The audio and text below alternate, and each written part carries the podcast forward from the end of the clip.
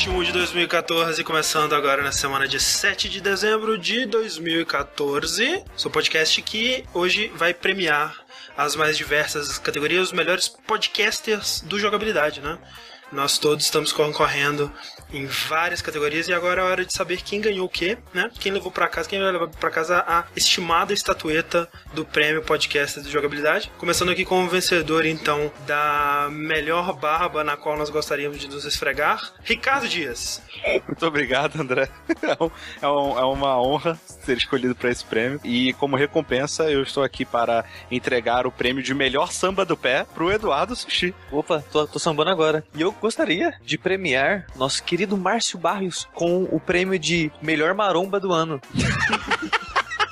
Excelente. Maromba mega fail, né? Porque eu tô com essas buchas de menina aloprado. Mas eu queria dar o, o prêmio de melhor bigode feito cinco minutos antes da gravação para o nosso host André também. É verdade, é verdade. Eu tava com aquela penugem assim, a penugem, uh -huh, e eu uh -huh. tive que me desfazer dela porque eu percebi que tava bem ridículo. Então, é, estamos aqui. Visto, estamos aqui, enfim, para mais um Vértice ao vivo. E nós gostaríamos já de começar agradecendo você de cara que está aí é, no nosso canal do Twitch, no twitch.tv barra jogabilidade assistindo ao vivo. É, quem, quem está assistindo a versão gravada perdeu o chat, perdeu toda essa alegria, esse calor humano. Né, essa felicidade que nós temos aqui. E assine, né? Assine o nosso canal do Twitch, porque você ajuda ele a sempre crescer e também te ajuda a acompanhar sempre que a gente estiver ao vivo, né? Exato. Nós também temos um Twitter, onde você pode ficar sabendo né, sempre que a gente for, for rolar um stream, sempre que for rolar o vértice e tal. E você pode perguntar coisas pra gente, pode falar com a gente lá, um canal direto de comunicação que é o arroba jogabilidade. Você pode seguir a gente lá também. E também nós temos um canal do YouTube, né? Que é o. É youtube.com/barra jogabilidades. E o que, é que tem lá? Tem vários vídeos, várias coisas bacanas, várias diversões e doenças genéreas. Genérias. Genérias. Genérias. É, é a doença venérea que é genérica. E, exatamente, nós temos a série que é o do que se trata, onde a gente faz tipo um quick look, né? um, um vídeo curtinho de 40 minutos, onde a gente dá uma ideia do que é o jogo e a gente tem algumas séries de gameplay, por mais que elas estejam paradas agora, mas né, um dia elas continuam. É. Inclusive, quem não assiste, ó, só pra vocês verem que vocês estão perdendo, hoje a gente recebeu um tweet falando assim, ó, caraca, canibalismo, arremesso de anões, declarações de amor em gesso, munição, episódio 37 do Dark Almando. Esse é, é, esse é um bom episódio para você decidir, é assim, né, é, você o assiste esse episódio, se você quiser acompanhar a gente depois dele, vai, vai ser um, um bom parâmetro aí. Mas nós também gostaríamos de mendigar um, um, minutinho aqui, porque se você rolar para baixo, ah, quem tá assistindo ao vivo, quem rolar para baixo a página do Twitch vai ver três pokémons muito tristes, para os quais você pode fazer uma doação, que é o que está mantendo o servidor de jogabilidade, que é um custo alto, né, para é, sempre que você tem muitos downloads de, e streaming de áudio, assim, quando você não está dependendo de um serviço ter, de terceiros, como é o caso do YouTube, é um SoundCloud, coisa do tipo, é, SoundCloud não funcionaria com a gente, por conta de licenças, eles tirariam todos os nossos podcasts do ar. É. É, então, infelizmente, a gente tem que pagar um servidor que permita que isso aconteça. Então, a gente tem feito isso quase um ano já, se não me bobear, tem mais de um ano já, não sei, hum. é, com doações de vocês. Então, a gente agradece e pede para que não pare, não pare nunca porque não, é assim não para, não para, não para, não. Mas. É, é o nosso Criança de Esperança. É o e, Esperança. E a última mendigada, assim, pra quem não nos segue no Twitter ou não acompanha, não, não deu like na fanpage do Jogabilidade, é, vocês perdem muitas atrações que, que acabam ficando fora do site, né? Como ontem a gente fez o Evo Mario Kart. É verdade. E é foi verdade. de supetão e a gente conseguiu juntar 12 pessoas numa sala, uma parada de gente assistindo e foi muito divertido. O Sushi fez a, a tabelinha com a pontuação, então sigam a gente também para vocês descobrirem essas atrações extras. E sim, a gente pretende colocar esse tipo de coisa no site quando o site tiver estrutura para suportar isso. É, 2015 será um ano muito feliz para a jogabilidade se tudo der certo. Estamos torcendo, mas estamos torcendo também para que o podcast enfim comece, né? Depois de tanta mendigagem e de tanta é, não. arrumação de casa. O que aconteceu com vocês esse fim de semana? O que aconteceu com você esse fim de semana, Rick? Eu comi no Outback. Por quê? Eu... E qual foi a ocasião especial? Eu tava com fome, mentira. é uma ótima ocasião, realmente. Pois é. Não, não, é porque foi meu aniversário. Parabéns, Rick! Parabéns, pro Rick, gente. Eu fiz, apesar dessa minha cara de acabado, eu fiz 25 anos, eu ainda sou, sou novinho. E foi legal, cara. Tipo, foi igual quando eu fiz 24. Não, Não mudou muita coisa. não mudou muita coisa. Não, olha só, a, su- a sua vida tá um tanto quanto diferente agora Sim, do que sim. estava. Então, é, pois é. Exato. Mas, mas é a vida, né? Não é o aniversário em si, né? Exato. Tipo, O aniversário em si não é muita coisa, é só um, Ah. né, um, um marco, assim, pra Um você marco. se posicionar em relação ao espaço-tempo. É, mas foi, foi um saldo positivo. Minha vida melhorou consideravelmente de um ano pra cá. Eu acompanhei isso aí, Rick. Muito orgulho, cara. É isso aí, cara. Obrigado por ter acompanhado e torcido, André. É isso aí. O que aconteceu no seu fim de semana, Sushi? No meu fim de semana, André, aconteceu nada. No seu, Ah, Márcio. o meu, eu, eu descobri que eu tenho um irmão gêmeo que luta UFC. É verdade. E foi um pouco assustador. Ah, acho que o Sushi, inclusive, podia linkar isso no, no post, né? Que é realmente Irei. muito assustador. Alguém pergunta o que aconteceu no meu fim de semana, gente. O que aconteceu no seu, o que aconteceu no seu fim de semana, André? Olha só, gente, essa semana eu comprei um Wii U. Enfim, né? Eu prometi que eu ia fazer isso é, ainda esse ano. Quando. Acho que foi na 3, né? Que a Nintendo realmente me vendeu o console dela ali. Eu tava com bastante vontade desde então. E a vontade só foi aumentando com os lançamentos do ano, né? E é engraçado você ver. Foi um ano tão difícil pra tantas publishers aí que lançaram jogos corridos e tudo mais. E em versos passados aí, quem acompanha a gente desde sempre, viu que a gente passou um bom tempo falando, cara, a Nintendo não tá dando conta, né? Ela tá adiando todos os jogos dela e tá atras- saindo atrasado e tudo mais. E mais uma vez se prova aquilo que a gente também sempre fala aqui, que um jogo é, atrasado, que sai bom no final, né? É isso que, é isso que importa, né? Não, não interessa.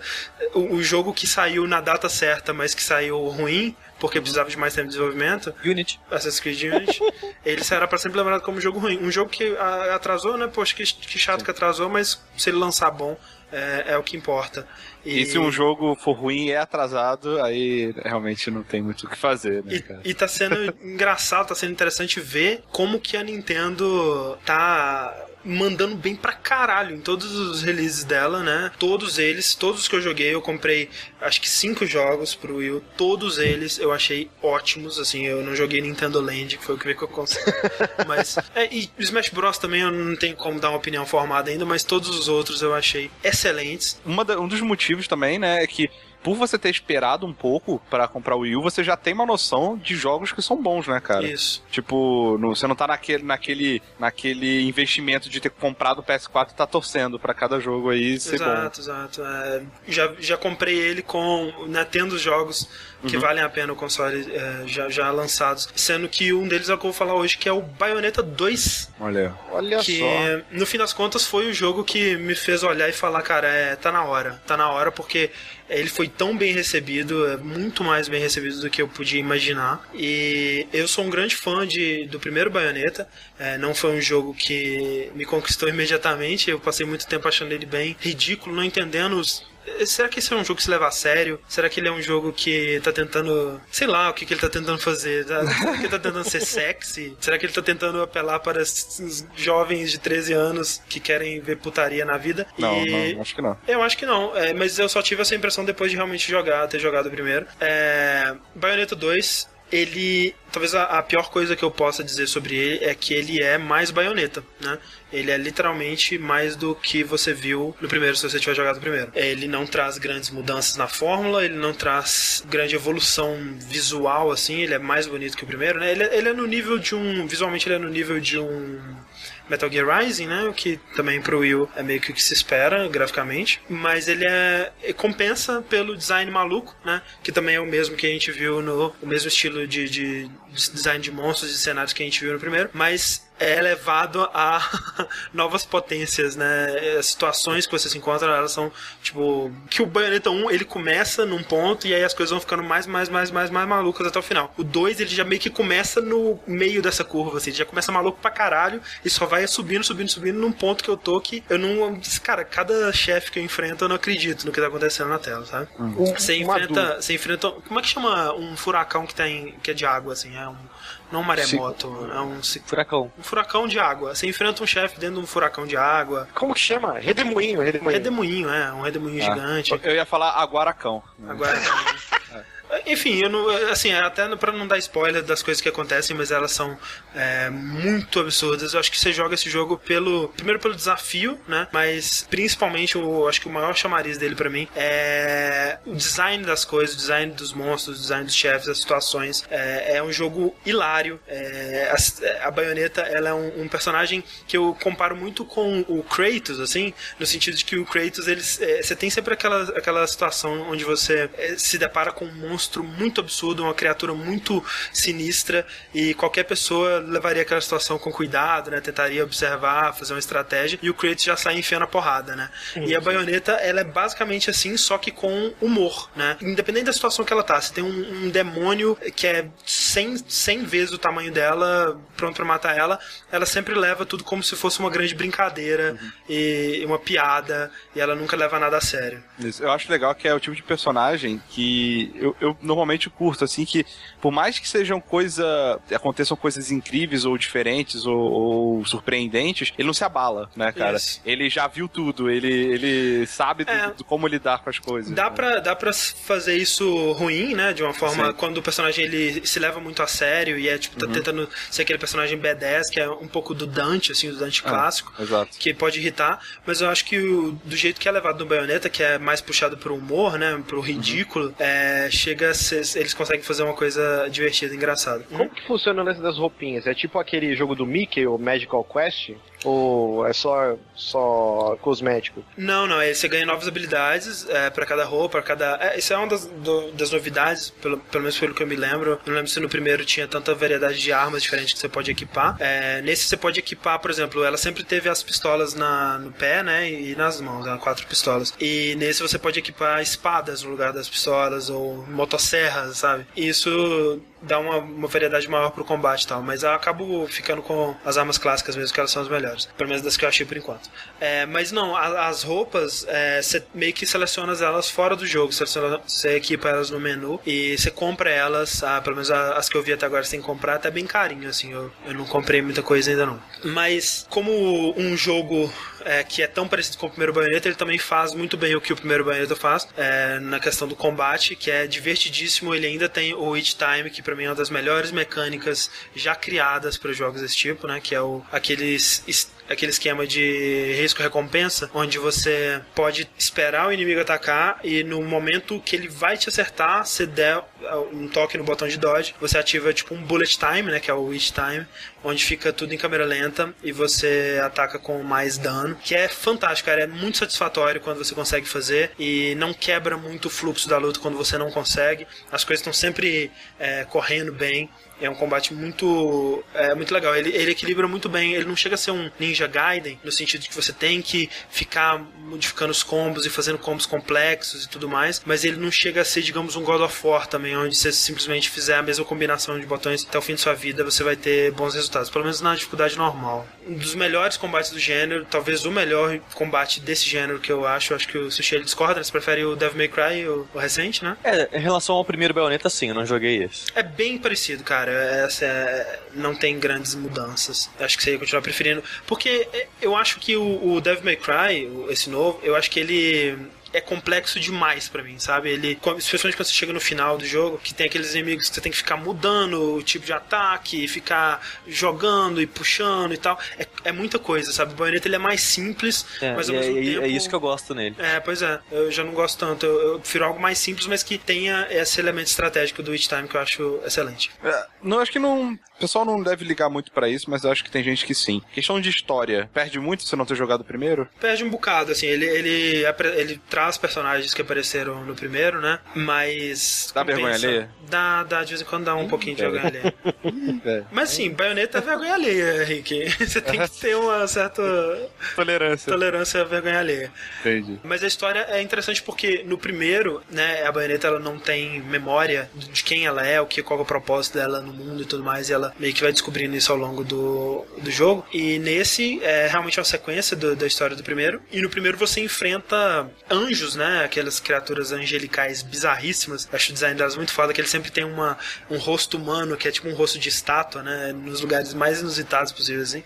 Aham. E ele, esse jogo ele começa meio que com essa premissa de você ainda enfrentando os anjos e a baioneta ela domina os demônios, né? Os summons que ela, ela sumona do cabelo, fica pelada e sumona um, um capeta, ainda tem isso. Só que o jogo ele começa de uma forma muito interessante, que ela vai summonar um demônio e o demônio se vira contra ela. Inclusive uma cena sensacional onde ela sumona um demônio, o demônio se vira contra ela, ela sumona outro demônio pra enfrentar o primeiro demônio e os dois se enfrentam. Com os demônios se virando contra ela, chega um momento do jogo que você passa a enfrentar também demônios.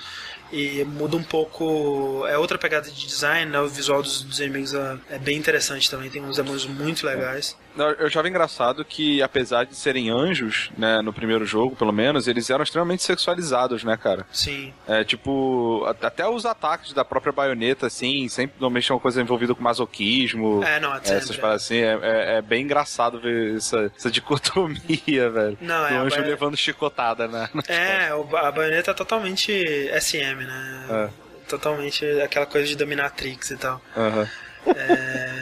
Inclusive, tem uma pergunta aí, né? Sobre baioneta, Sushi? Exatamente. Perguntaram no nosso esc.fm barra jogabilidade, André. A seguinte pergunta.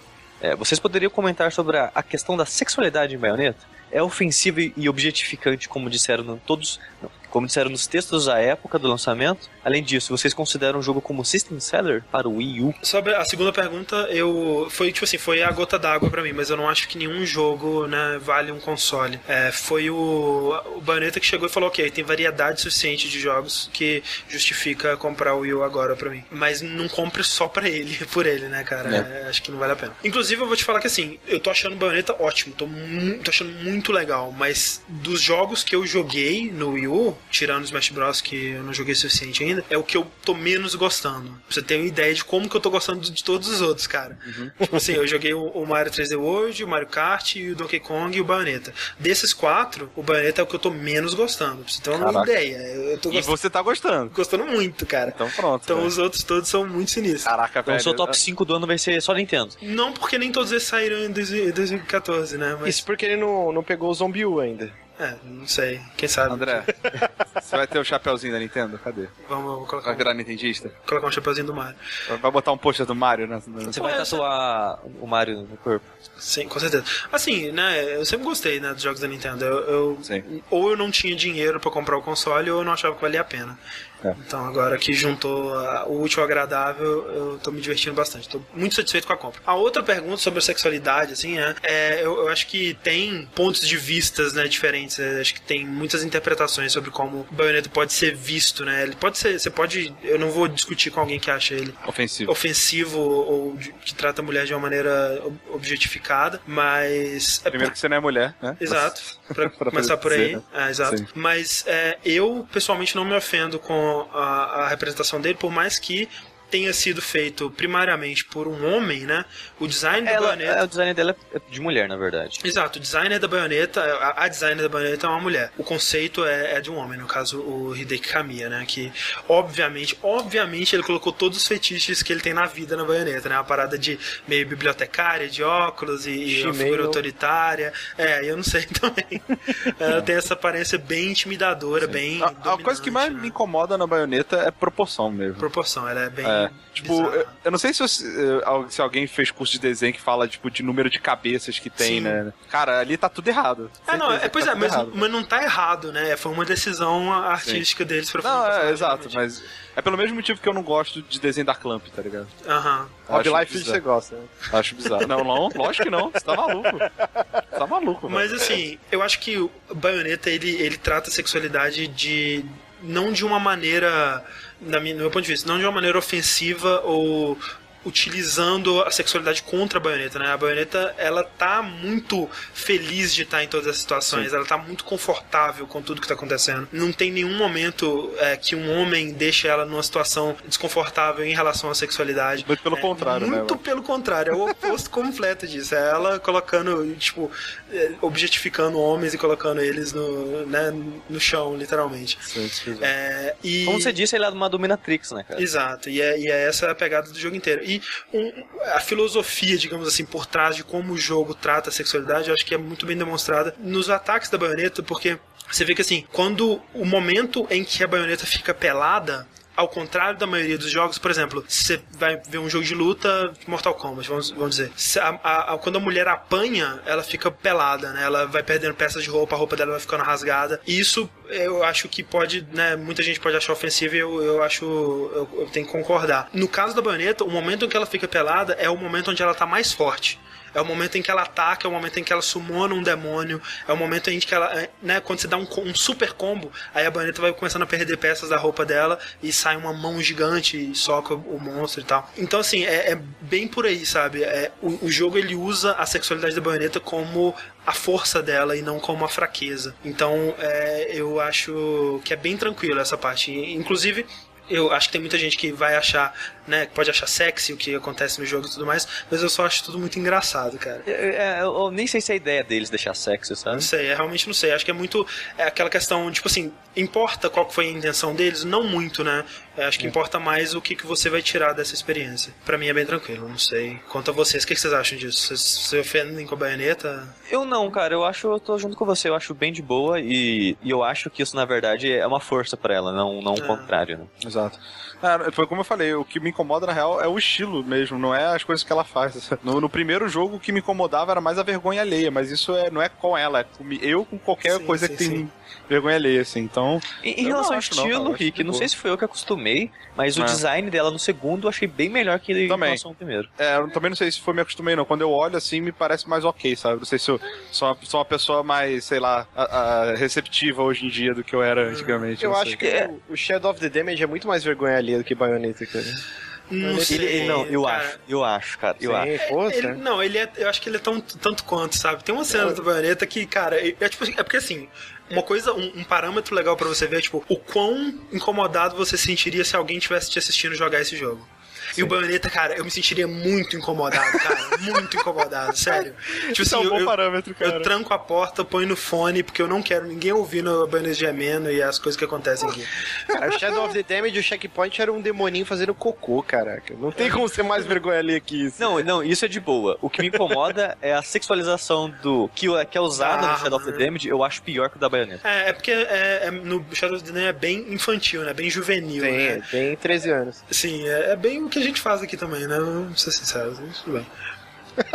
Falando de pênis e tanto. Exatamente. Mas é, não, não me incomoda, tô gostando muito. Como eu disse, não é o meu favorito do Wii U por enquanto, que quer dizer muito mais sobre a qualidade dos outros jogos que eu joguei do que sobre o Bayonetta. Eu realmente tava esperando talvez que ele trouxesse mais coisas novas pra, pra forma. Dito isso, eu não zerei, acho que eu tô no capítulo 8, alguma coisa assim. Talvez ele mude mais pro final. Mas tô gostando bastante. É isso aí. Bayonetta 2, muito bom. Excelente. Seguindo essa onda do Wii U, né, Márcio? A gente ontem. A gente vai fazer muitas coisas no Wii U, né? A gente jogou um pouquinho do Smash Bros. Exatamente. Aprendemos um pouquinho mais sobre como ele funciona, mas acho que não é o suficiente para falar sobre ele aqui, né? É, foi, é, é, a gente vai falar mais pra frente, mas é engraçada a evolução. A primeira vez que eu joguei, eu não gostei muito, e a galera do chat no stream foi me ensinando. Depois eu joguei com o André bastante tempo, e, e nós dois fomos Aprendendo. apreciando o jogo mais, é. assim. Mas ainda não é, tipo, meu Deus, eu preciso jogar isso o tempo inteiro. É, Talvez... eu, eu ainda não tô gostando, mas eu vou dar mais chances ainda pro, pro jogo, vamos ver o que acontece. Exatamente, mas o, já que o pessoal... Outro jogo que nós estamos gostando bastante, né? Exatamente, o pessoal cobrava, cadê Nintendo, cadê Nintendo? Então hoje vocês vão ter overdose de Nintendo, porque eu estou jogando Mario Kart 8, Inclusive, como a gente falou no começo do cast, a gente fez ontem um mini campeonatinho com os ouvintes. Pretendemos fazer mais vezes e foi muito divertido, cara. E a gente, a Nintendo tem essa, essa mancha do online, né? O pessoal fala que a Nintendo não sabe trabalhar com online e rodou suave ontem, né? É, tem umas coisas estranhas, tipo você não poder mandar convite, né? As pessoas terem que entrar na sua sala. É um sistema meio precário ainda, mas É meio funciona. arcaico, mas é, assim, exato. no jogo foi rodou liso assim, né? Sim, 12 tranquilo. pessoas correndo sem travar, foi bem bacana. Mas assim, vamos falar, falar sobre Mario Kart. Eu não sou o maior fã da franquia. Eu joguei bastante do Super Nintendo e do Nintendo 64, depois eu meio que larguei de mão. Eu, eu joguei na casa de amigos uma ou duas vezes. O, o do GameCube, acho que eu joguei uma vez. Do Wii também uma vez só. Então, e os portáteis eu não joguei nenhum. Inclusive, eu peguei emprestado com o Bonatti do 3DS. E eu, sei lá, eu botei no menu e falei, ah, não, cara, eu não quero jogar isso, depois eu jogo. Então, assim, nunca foi uma franquia que eu gostei pra caramba, assim. Eu joguei é, bastante. Eu tô na mesma. eu joguei Super mais o, é, o do Super NES foi o que eu mais joguei, depois é, não consegui gostar muito do, do 64. Depois disso também, tipo, eu tive uma experiência muito ruim com o do Wii, porque eu joguei no volantinho, sabe, que era uma merda. Sim, e os é. de portáteis também eu nu- nunca dei uma chance realmente pro jogo. Inclusive tem essa opção de você jogar com, com o tablet lá, mas é horrível, cara. É Sim. muito ruim jogar. Mas assim, o pessoal até colocou aqui no, no chat, né? Mario Kart 8 é system seller. O André tá, o pessoal fez essa pergunta pro André se o Bayonetta era. E cara, quando eu comprei o Wii U, todo mundo falava, cara, você precisa comprar Mario Kart 8. E eu, ah, depois eu compro, depois eu compro. E aí eu fiz a rapa, eu peguei todos os jogos do Bonete emprestado e o único que ele não emprestou foi Mario Kart 8. E aí eu falei, caralho, que maldito, né? E agora eu descobri, cara. Pra mim foi o, o jogo que, que eu fiquei mais feliz depois que eu comprei o Wii U, assim. É, Eu é, é o meu favorito. vidrado, cara. É o meu favorito, cara. Eu tô a- amando Mario Kart, assim, é, é um jogo que é gostoso demais de jogar. Cara, eu não vou nem deixar esse vídeo tocando porque ele tá tão quadriculado. Não, vou deixar, deixa, foda-se. Mas assim, eu tô apaixonado pelo Mario Kart, sabe? E isso porque eu também tô gostando pra caralho do 3D World, mas o meu favorito no momento é o, é o kart, cara. É porque ele, ele é, é aquele, aquela velha história, né? É fácil de jogar, difícil de masterizar, né? É, Dominado. Masterizar. É masterizar Pode também. tá tornar em certo. HD. Não, masterizar tá certo, pô. Tá bom, é, não sei. É, eu, eu só sabia o básico, né? Eu, eu desbloqueei tudo jogando nas 50 cilindradas. E aí, quando eu fui jogar com o André, o André já, não, botou o peru na mesa. 150 cilindrados, seu noob. e aí eu vi que eu não conseguia fazer uma curva. E eu, caraca! E o André saía foguinho na largada. E ele pegava as moedinhas. E o André, pelo amor de Deus. E ele foi me explicando que você tinha a mutreta de quando acendia o segundo farol, você segurar o acelerador. E aí você dá um bust logo na largada. É porque o se ele das fosse moedas. só, só um Mas, jogo mas de. isso é desde o primeiro Mario Kart. Exato. Não, sim, é- mas é que eu nunca fui um grande é. fã da franquia, da franquia, então eu não sabia essas, isso que é de conhecimento comum e agora eu vejo que eu sou um trouxa e eu não sabia, assim. Mas o lance da moeda, você vai pegando e vai aumentando a aceleração, eu não sabia disso. Mas Ou quando é você, importante. sempre É, quando drift. sai do chão o carrinho, você aperta o botão do drift, ele dá um, um pulinho e dá um bust, então, uma série de coisas que aí mudou o jogo completamente pra mim, e aí eu fui aprendendo, e aí quando a gente foi jogar com a galera, aí eu fui aos poucos melhorando, mas eu tenho um caminho longo ainda pra, pra aprender a jogar Mario Kart de verdade. É, pois é, porque o jogo é assim. é, eu também, como o, o, o Márcio, eu nunca. Eu não sabia dessas coisas, eu não, não, não tinha muita noção do que, que era. Eu sabia que existia, ah, tem o, tem o boost e tudo mais, mas eu nunca tentei fazer, eu nunca tinha conseguido fazer, porque eu nunca tinha dado chance pro, pra nenhum jogo da série, desde o do Super Nintendo, né? E do Super Nintendo eu era criança, sabe? Jogava só contra o computador, ou contra um amigo que também não sabia porra nenhuma. E ficava modo naquilo balão. mesmo. É, pois é. E o lance é que um- o jogo que me ajudou a, a perceber é, com- o que esse jogo, que esse, que esse tipo de jogo tem potencial, foi o Sonic de corridinha, né? O, o Sonic All Stars Race Transformed lá, que eu, que eu a- a- apaixonei também pelo jogo. Caraca, velho, esse jogo tinha que ser chamado Sonic, Sonic de, corridinha, cara. É melhor É nome. melhor nome. E o, ne- o negócio é que, se fosse um jogo só de, ah, segura o acelerador, faz as curvas direito, usa um item ou outro e, e fechou. Mas não é só isso, né? Ele tem uma profundidade que fica, né, sob a superfície, que são todas essas coisas que o Márcio falou, né? E no caso do, do Mario Kart 8, ainda tem um lance não só dos personagens, mas de você montar o seu kart, né, com a, com a roda e com o corpo e a, e a, e a asa deltazinha e tal, que é outro, é outro nível de, de profundidade que o jogo tem. Todas essas coisas tornam ele muito complexo, sabe? Quando você tem todas essas variáveis, né? Um jogador que talvez esteja com um carro é, pior, mas que consiga fazer, aproveitar, fazer um boost, né? Uma curva otimizada com boost e tal, e consiga usar, é, conheça bem a fase, usar atalhos e tal. Isso tudo é, cria bastante oportunidade para estratégia que eu não sabia que tinha. E foi o Sonic de Corridinha que me apresentou, sabe? Acho que ele até tem um, um- Ele faz um trabalho melhor de te ensinar a usar boost, a usar. né, a te mostrar como que são as. as- esses- essas minúcias da jogabilidade. E quando eu fui pro Mario Kart 8, eu já tinha mais conhecimento. Entendeu? É, mas aí você pensa, né, tipo, sei lá, o quanto que a Nintendo já não assume que as pessoas conhecem do jogo quando ela tá numa versão 8 É, dele. isso eu acho um, um defeito muito grande, Pode ser sabe? um problema, né, velho? É, porque. Que se repete no Smash, inclusive. No né? Smash, É. porque assim, os dois jogos, o Mario Kart eu não vi ainda, mas o Smash ele até tem um manual, assim, que é até ok, sabe? Mas não ter um tutorial dentro do jogo é, eu acho fraco, sabe? Eu acho que tinha que ter alguma coisa assim. O Mario Kart ele tinha que ter um modo que te ensinasse a fazer é, drift, né? Um, uns objetivos. Ah, você vai fazer drift e, e coletar todas essas essas coisinhas fazendo drift, né? E aí você aprende a fazer, que é, que é algo que o Sonic faz. Uma coisa que eu ouvi falarem muito bem desse Mario Kart, não sei se você, o Márcio e o André podem me confirmar, é o polimento dele, né? A pessoa é. falou que o detalhe que tem nas pistas, sabe, no, nos cenários, nos carros, no, nos personagens, assim, é, é, é muito detalhe, é, é muito absurdo, bem feito. Cara. Não, é, é, muito foda e assim, o lance da diversidade, né? Por exemplo, nas três voltas, dependendo, a grande maioria dos circuitos, se você quiser, você não repete seu caminho nunca, porque tem muita ramificação, às vezes quase a pista inteira, assim, diferente. Então, cara, você pode jogar, sei lá, 15 vezes seguidas é, na mesma pista que, que sempre é algo novo, porque tem muita coisa diferente para você fazer. Isso é um dos pontos fortes dele, assim. Ele tem muita pista, no jogo normal são 32, se eu não me engano, e depois tem a DLC que vem mais é, 8 por DLC, André? É, são quatro, acho que são quatro, é, vão ser oito, né? São... Uhum. Não, peraí. É, não, são oito, é. São oito por DLC, vão ser 16 pistas, são duas copas, né, sim, né, em cada. Sim. Isso. E, cara, as pistas são lindíssimas e, e, é bem legal o trabalho que eles fizeram de pegar as melhores pistas desde o Super Nintendo até, até o... acho que do Wii eu não lembro se tem. Mas tem, tem, tem do Wii, tem. Tem do DS uhum. e eles refizeram essas pistas, então tem muita coisa que você, puta, eu jogava isso no Super NES, é. cara, com aquele esquema meio F0, quadradão, assim, e todo o gráfico lindíssimo. Até o André ontem a gente tá conversando, talvez seja o melhor gráfico até agora do Wii U, eu assim. Acho. É, apesar do, do Smash Bros também tá lindíssimo. É, porque o Smash Bros eu acho que, tipo assim, ele tem os personagens e o cenário, ele é meio que um pano de fundo, sabe? Você não, é. não tem tanta interação. O Mario Kart Ah, tá... não, André. Ah, tem, tem uma cara. porrada de coisa acontecendo no ah, então, cenário. O então, o cenário no fundo tá acontecendo um monte de coisa, mas às vezes tem um cenário que é tipo as plataforminhas aqui, e aí no fundo tá passando um monte de caralho a quatro que não, interfere em nada, sabe? Interfere. É. é. Mas Ou então os personagens muito de longe. Nos Isso, é muito pequenininho, não dá pra você ver tanto detalhe. Quando você vê mais de perto, você vê que é bem detalhado. Mas no Mario Kart tá na sua cara, assim, né? Você vê aquele é, e... modelos muito bem feitos. O jogo polido, né, cara? É incrível como o jogo é polido. Tudo nele Se eu não me engano, feito assim. Ele tá travado em 60 frames, né? Que a sensação Sim. de velocidade dele é muito bacana, muito legal, cara. É. Inclusive, a gente tá falando dessas artimanhas, assim. Ele tem o lance de você colar na bunda do, do seu adversário. Que é até virou uma hashtag ontem durante a transmissão, que eu colei na bunda do André.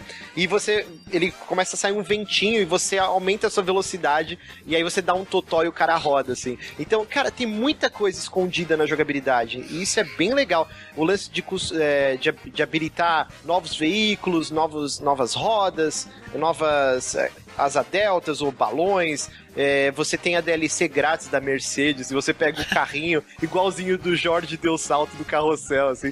Cara, Caralho. tudo isso é, é, muito foda, cara. Nossa. Eu tô amando esse jogo. É muito bom aquele carrinho que ele co competia com o Cirilo. Você não lembra? O último episódio do carrossel, cara. Muito eu foda. tenho só 25 anos, massa, não sei. Ah, eu esqueci que você é neném ainda. Outra coisa dele que, que é muito foda também são os replays. Ele tem o, o MKTV, né? Que é um, um menu lá que tem. E Mortal quando você ter... Mortal Kombat TV. E quando você termina a corrida também, ele tem o highlight. E, cara, é, é um show à parte. Eu me peguei várias, vezes, várias vezes terminando a corrida e, e cara, o que eu tô fazendo? Eu tô, tipo, olhando o replay ininterruptamente, assim, que é muito engraçado. A única coisa que eu tenho para criticar esse jogo que não tem menu de opções. Não tem. Simplesmente eu cacei em tudo no jogo e quando você aperta Start, ele só mostra lá. Ah, esse aqui é o botão que acelera, esse dá drift, esse ataca o item. Eles não, não se deram o trabalho nem de mostrar que o, o, X, ele tem o botão do retrovisor, assim. Simplesmente não existe, cara. E às vezes cansa um pouco o dedo, você segurando o A, e eu gostaria de poder customizar e colocar o acelerador num gatilho, gatilho por exemplo. Eu também acho, é, concordo. É, é, a única falha que eu consigo enxergar nesse jogo, é isso. Porque de é, resto, cara, exato, ele é, é pra, incrível. Pra é mim, essa é a falha dele. É um, ele é um jogo que não se explica muito bem e não te dá muita possibilidade de customizar, né, controles, esse tipo de coisa. E o último adendo aqui que eu até anotei aqui, eu gostaria muito de uma próxima versão, né? Talvez tá acontecendo até com as DLCs. Eles incluíram o link, vai ter a galera do o, o, vil, o vilageiro lá, como que é o jogo? Villager. É, do... Animal Crossing. Animal, Animal Crossing. Crossing.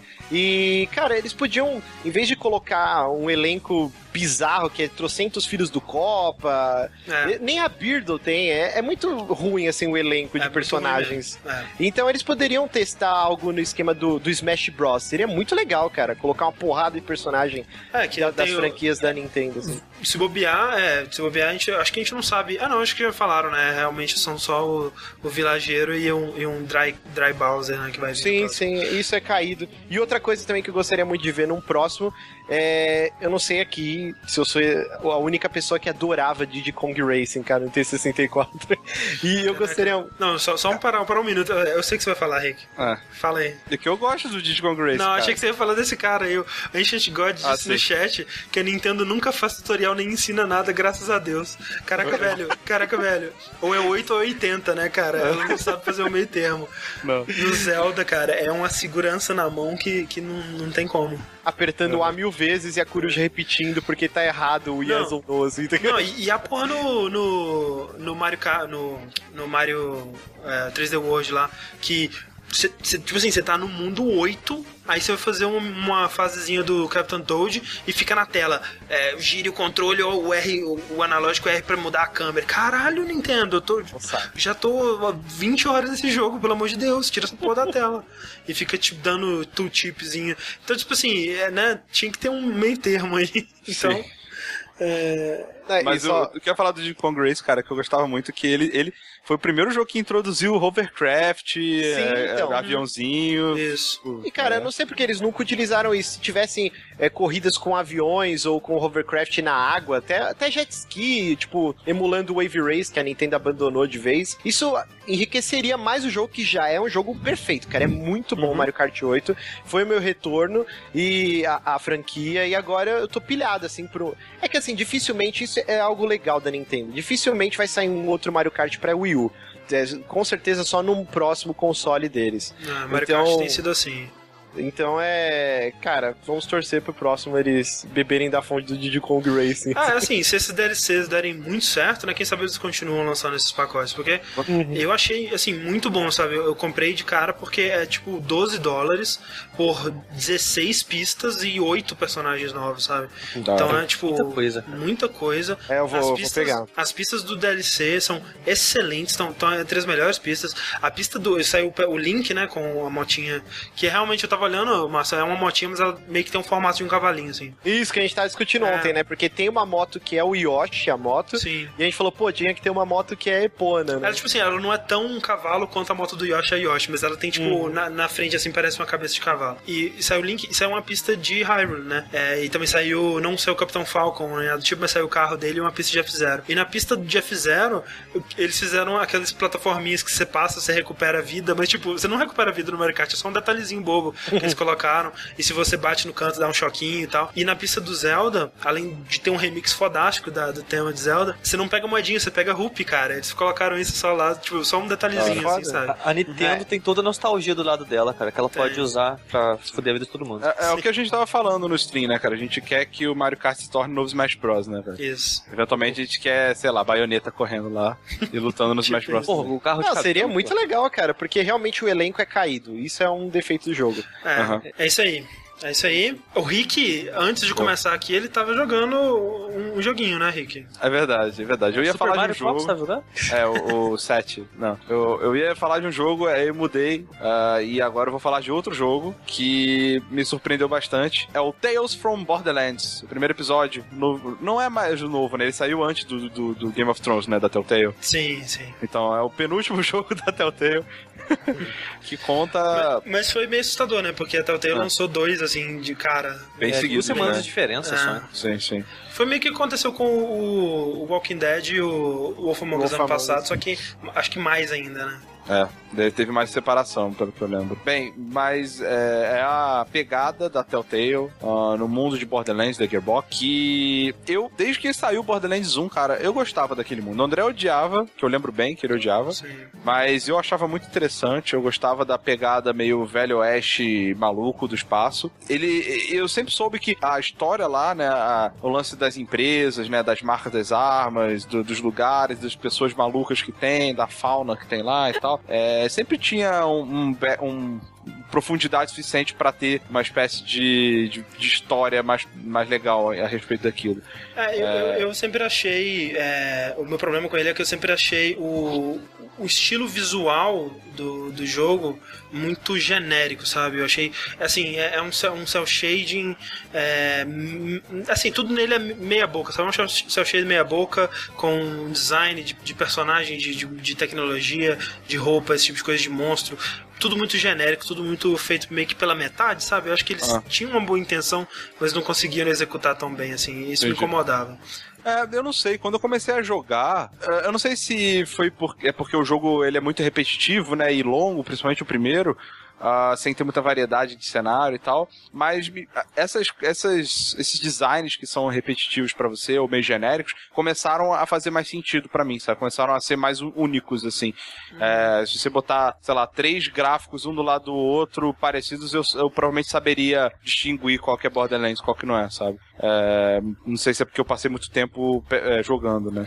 Ah, não, eu acho que eu identificaria também, mas é, é né, não seria uma identificação agradável no caso. É, é visual, visualmente não me agrada mesmo. Ah. E, e, e, a história, né, assim, sempre foi, ficou em segundo plano, mas tudo que eu via da história dele também não me interessava, sabe? Tudo parecia muito desinteressante, muito. Sim. Né, tá ali só por tá, e o humor que ele fazia, especialmente o que, o que eu vi do 2, aquele humor cheio de meme de internet, Sim. de gente, referenciazinhas gratuitas e tal.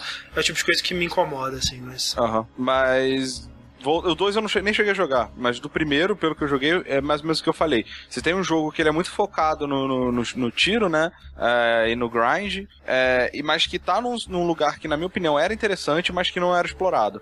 E aí, jogando agora esse primeiro episódio, é, ainda falta alguma, provavelmente uma horinha para terminar, mas já deu pra ver bem uh, o estilo dele. Eu acho que eles estão fazendo uma parada muito legal. Eles finalmente estão dando, aproveitando essa pincelada de cor aí e tentando é, dar uma, uma, uma revigorada, sabe? Explorar melhor isso, de um, de um modo geral. E eu acho que eles estão fazendo isso muito bem, cara. Quando foi anunciado esse jogo, uma das maiores críticas, assim, o pessoal estranhou bastante, porque eles falaram assim, ah, mas, porra, Borderlands, alguém se importa com a história de Borderlands? para eles fazerem um, jogo assim. E, e, não tem nada a ver você achar que isso é um problema, porque qualquer mundo, qualquer universo pode ser tornado interessante com uma boa história, né? E bons personagens.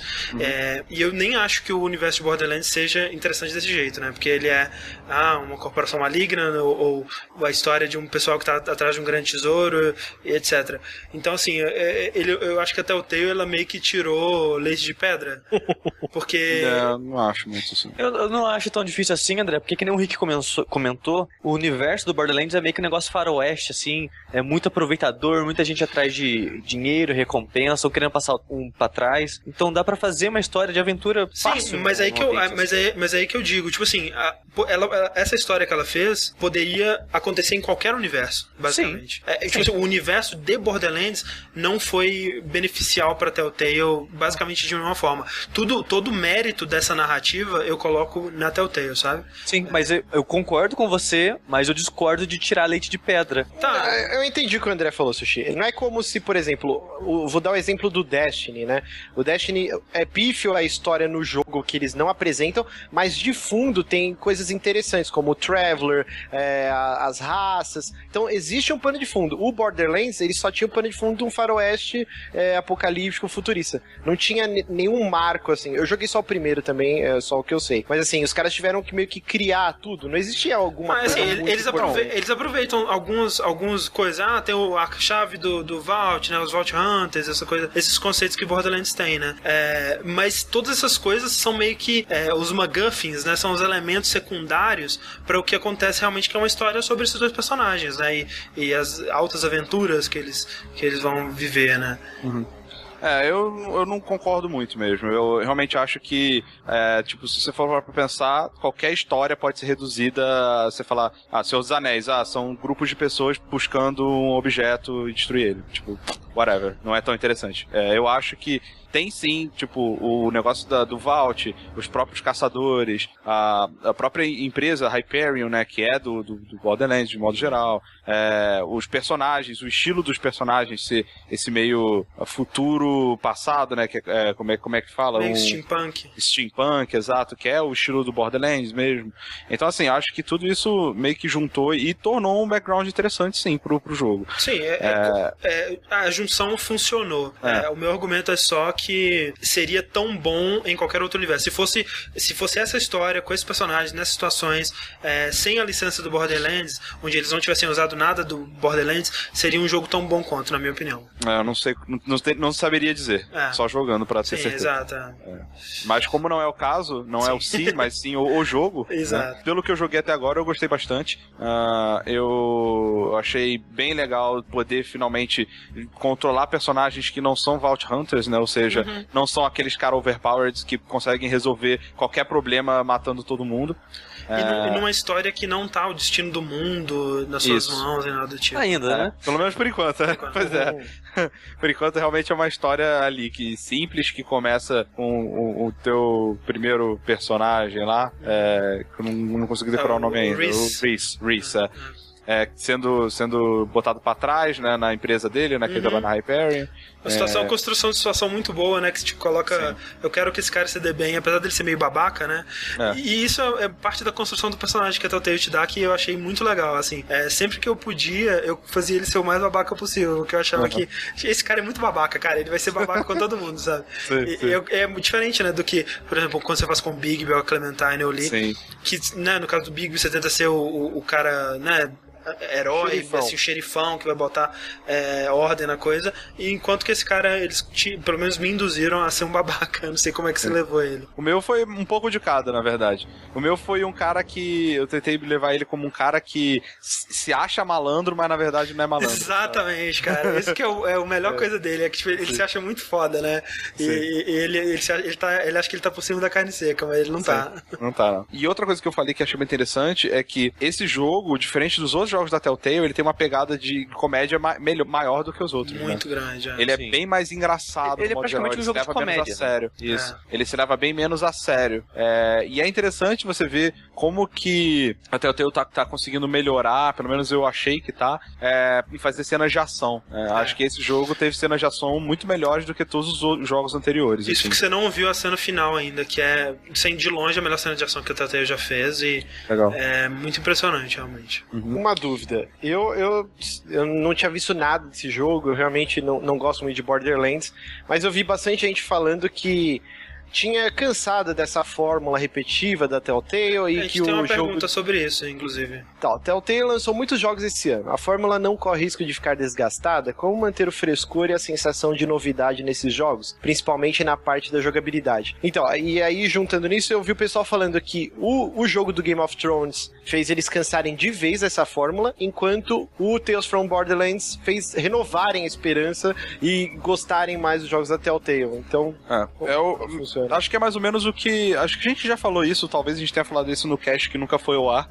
De Walking Dead. De Walking Dead. A fórmula é tão boa quanto a, a história que eles estão querendo passar, Exato. eu acho. Se a história é interessante, os personagens são legais, não vai ser a fórmula que vai ser um empecilho, porque ela é uma fórmula muito simples, na verdade. É. Você a... não vai jogar um jogo desses pela jogabilidade, cara. Não, não, não, é por isso que você tá lá. Não é por isso. O que a Telltale tem evoluído, e aí se você pegar dos primeiros Walking Deads e ou até antes do Walking Dead para olhar os jogos de hoje em dia, é tipo a direção, sabe? A direção artística de câmeras, de como que você cria uma trama, de é. como que você introduz um personagem, esse tipo de coisa. Isso tem mudado, isso tem melhorado, né? A edição é... nesse, nesse isso. Tales of From the Borderlands é muito boa, né? O jeito que uhum. as cenas são construídas, os cortes, assim, e os, né, aqueles Sim. pens, assim, bem cinematográficos. E, e um lance interessante uhum. também, né, que é novo, até onde eu sei, pros jogos da Telltale, é que você joga com dois personagens, né? Isso, é bem interessante. E essa transição entre os dois, a maneira que dá o corte, o ponto de vista de cada um é bem legal. Sim, no uhum. caso do Game of Thrones você joga com cinco, né? Mas, uh, ok, até aí, até o Tales foi, foi novo. Sim, o, e, não, e não só isso, uma coisa que é bem interessante nesse jogo é que é, você tá, a primeiro, pelo menos o primeiro episódio, você tá jogando meio que no flashback, né? Os personagens, eles estão contando uhum. o que aconteceu. E aí você vê a visão de cada um, sabe? E aí você vê onde um tá mentindo, onde o outro tá mentindo. Tem uma pegada que... meio do, do Bastion e do é. aquele Gunslinger, Call of Juarez Gunslinger, uhum, que é isso. esse tipo de você conta a coisa e depois o cara, a outra pessoa é. fala, não, não foi assim que aconteceu não. Sim. E aí conta o lado dele, você vê outra história completamente isso. diferente, se complementando. E, então. e como eu não manjo muito da história de Borderlands do 2 pra frente, que eu acho que o 2 que pegou mais na parte de história, uhum. e deve ter personagem aí que é do 2 que eu não, não reconheço, alguns pelo menos. Eu acho que ainda pra que... você não apareceu nenhum, não. Ah, apareceu o zero, eu acho. É, é pode crer, só é, mas, acho que é. mas acho que só. É. Eu não sei também. Talvez eu, não reconheça. É. é. mas o, no geral, sempre que pedem pra eu, sei lá, a, afirmar alguma coisa, você fez, sei lá, tipo, é como se você estivesse jogando RPG de mesa e aí um personagem vira e conta como se tivesse rolado uma história, você tem que improvisar, sabe? Completando isso. com o que você acha que é. é. Eu meio que faço isso é interessante, sabe? Eu, é só você ter confiança e, e sair, e sair jogando, assim, é bem legal, cara. Mas outra coisa também que eles fazem é que é diferente para um jogo da Telltale e nessa questão de jogabilidade, é o lance do do olho, né? Do, do, do Reese, que você pode meio que analisar os objetos. Que é o codex praticamente desse jogo. Sim, que, que, é, é, que é... é, o, é o Detective View do Batman. É, nesse jogo você tem áreas mais abertas onde você pode explorar mais e ter adquirir mais informação do que você poderia na maioria dos outros jogos da, da Telltale. É Mas legal. é que nem eu disse, é o codex, porque não acaba servindo de nenhuma outra função a, não ser te dar informação sobre ah, esse assim, bicho, é, esse lugar. Assim como Adventures antigos, quando você mandava o Guybrush olhar um objeto objeto, ele te dava informação sobre aquele objeto, que é algo que enriquecia o mundo. E acho que antes, né, antes desse jogo, a Telltale não fazia muito disso e eu achei uma, uma adição bem-vinda. Outra Sim. coisa que eu achei muito legal é uma, uma ideia que eles introduzem com a personagem feminina, né, que é a... É a Fiona. Fiona, Fiona. Fiona. Inclusive, né, gente, o Reese é dublado pelo Troy Baker, a Fiona é a Laura seja, Bailey. É. E ou, o... ou seja, né, o André é... Não, não, e o August... Automaticamente 10, né? E o August é o Nolan North, cara. Os três é. e contraceno, então já Sim. vale aí. Mas é... Outra, uma ideia que eles colocam que é muito legal é a pistola de um tiro só que ela tem. Em vários momentos do episódio, você pode decidir se você gasta o tiro ou não. Você, porque você sabe que aquela pistola só vai valer um tiro. Só, ela só cabe. Só,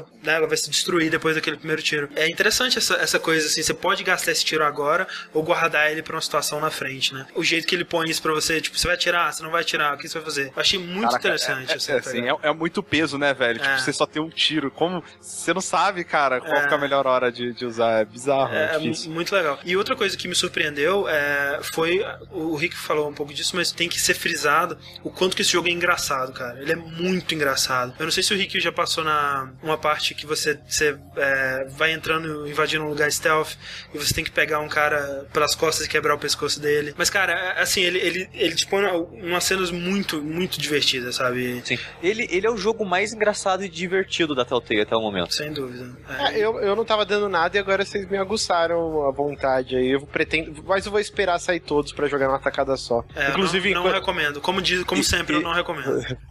eu é, não, eu, eu, vou esperar. Eu sempre compro, pelo menos quando tem dois ou três episódios para jogar. É. Eu, eu, eu um joguei pouco. agora. Esse foi o primeiro jogo da Telltale que eu joguei o primeiro episódio antes de sair tudo. E eu preferi que tivesse todos.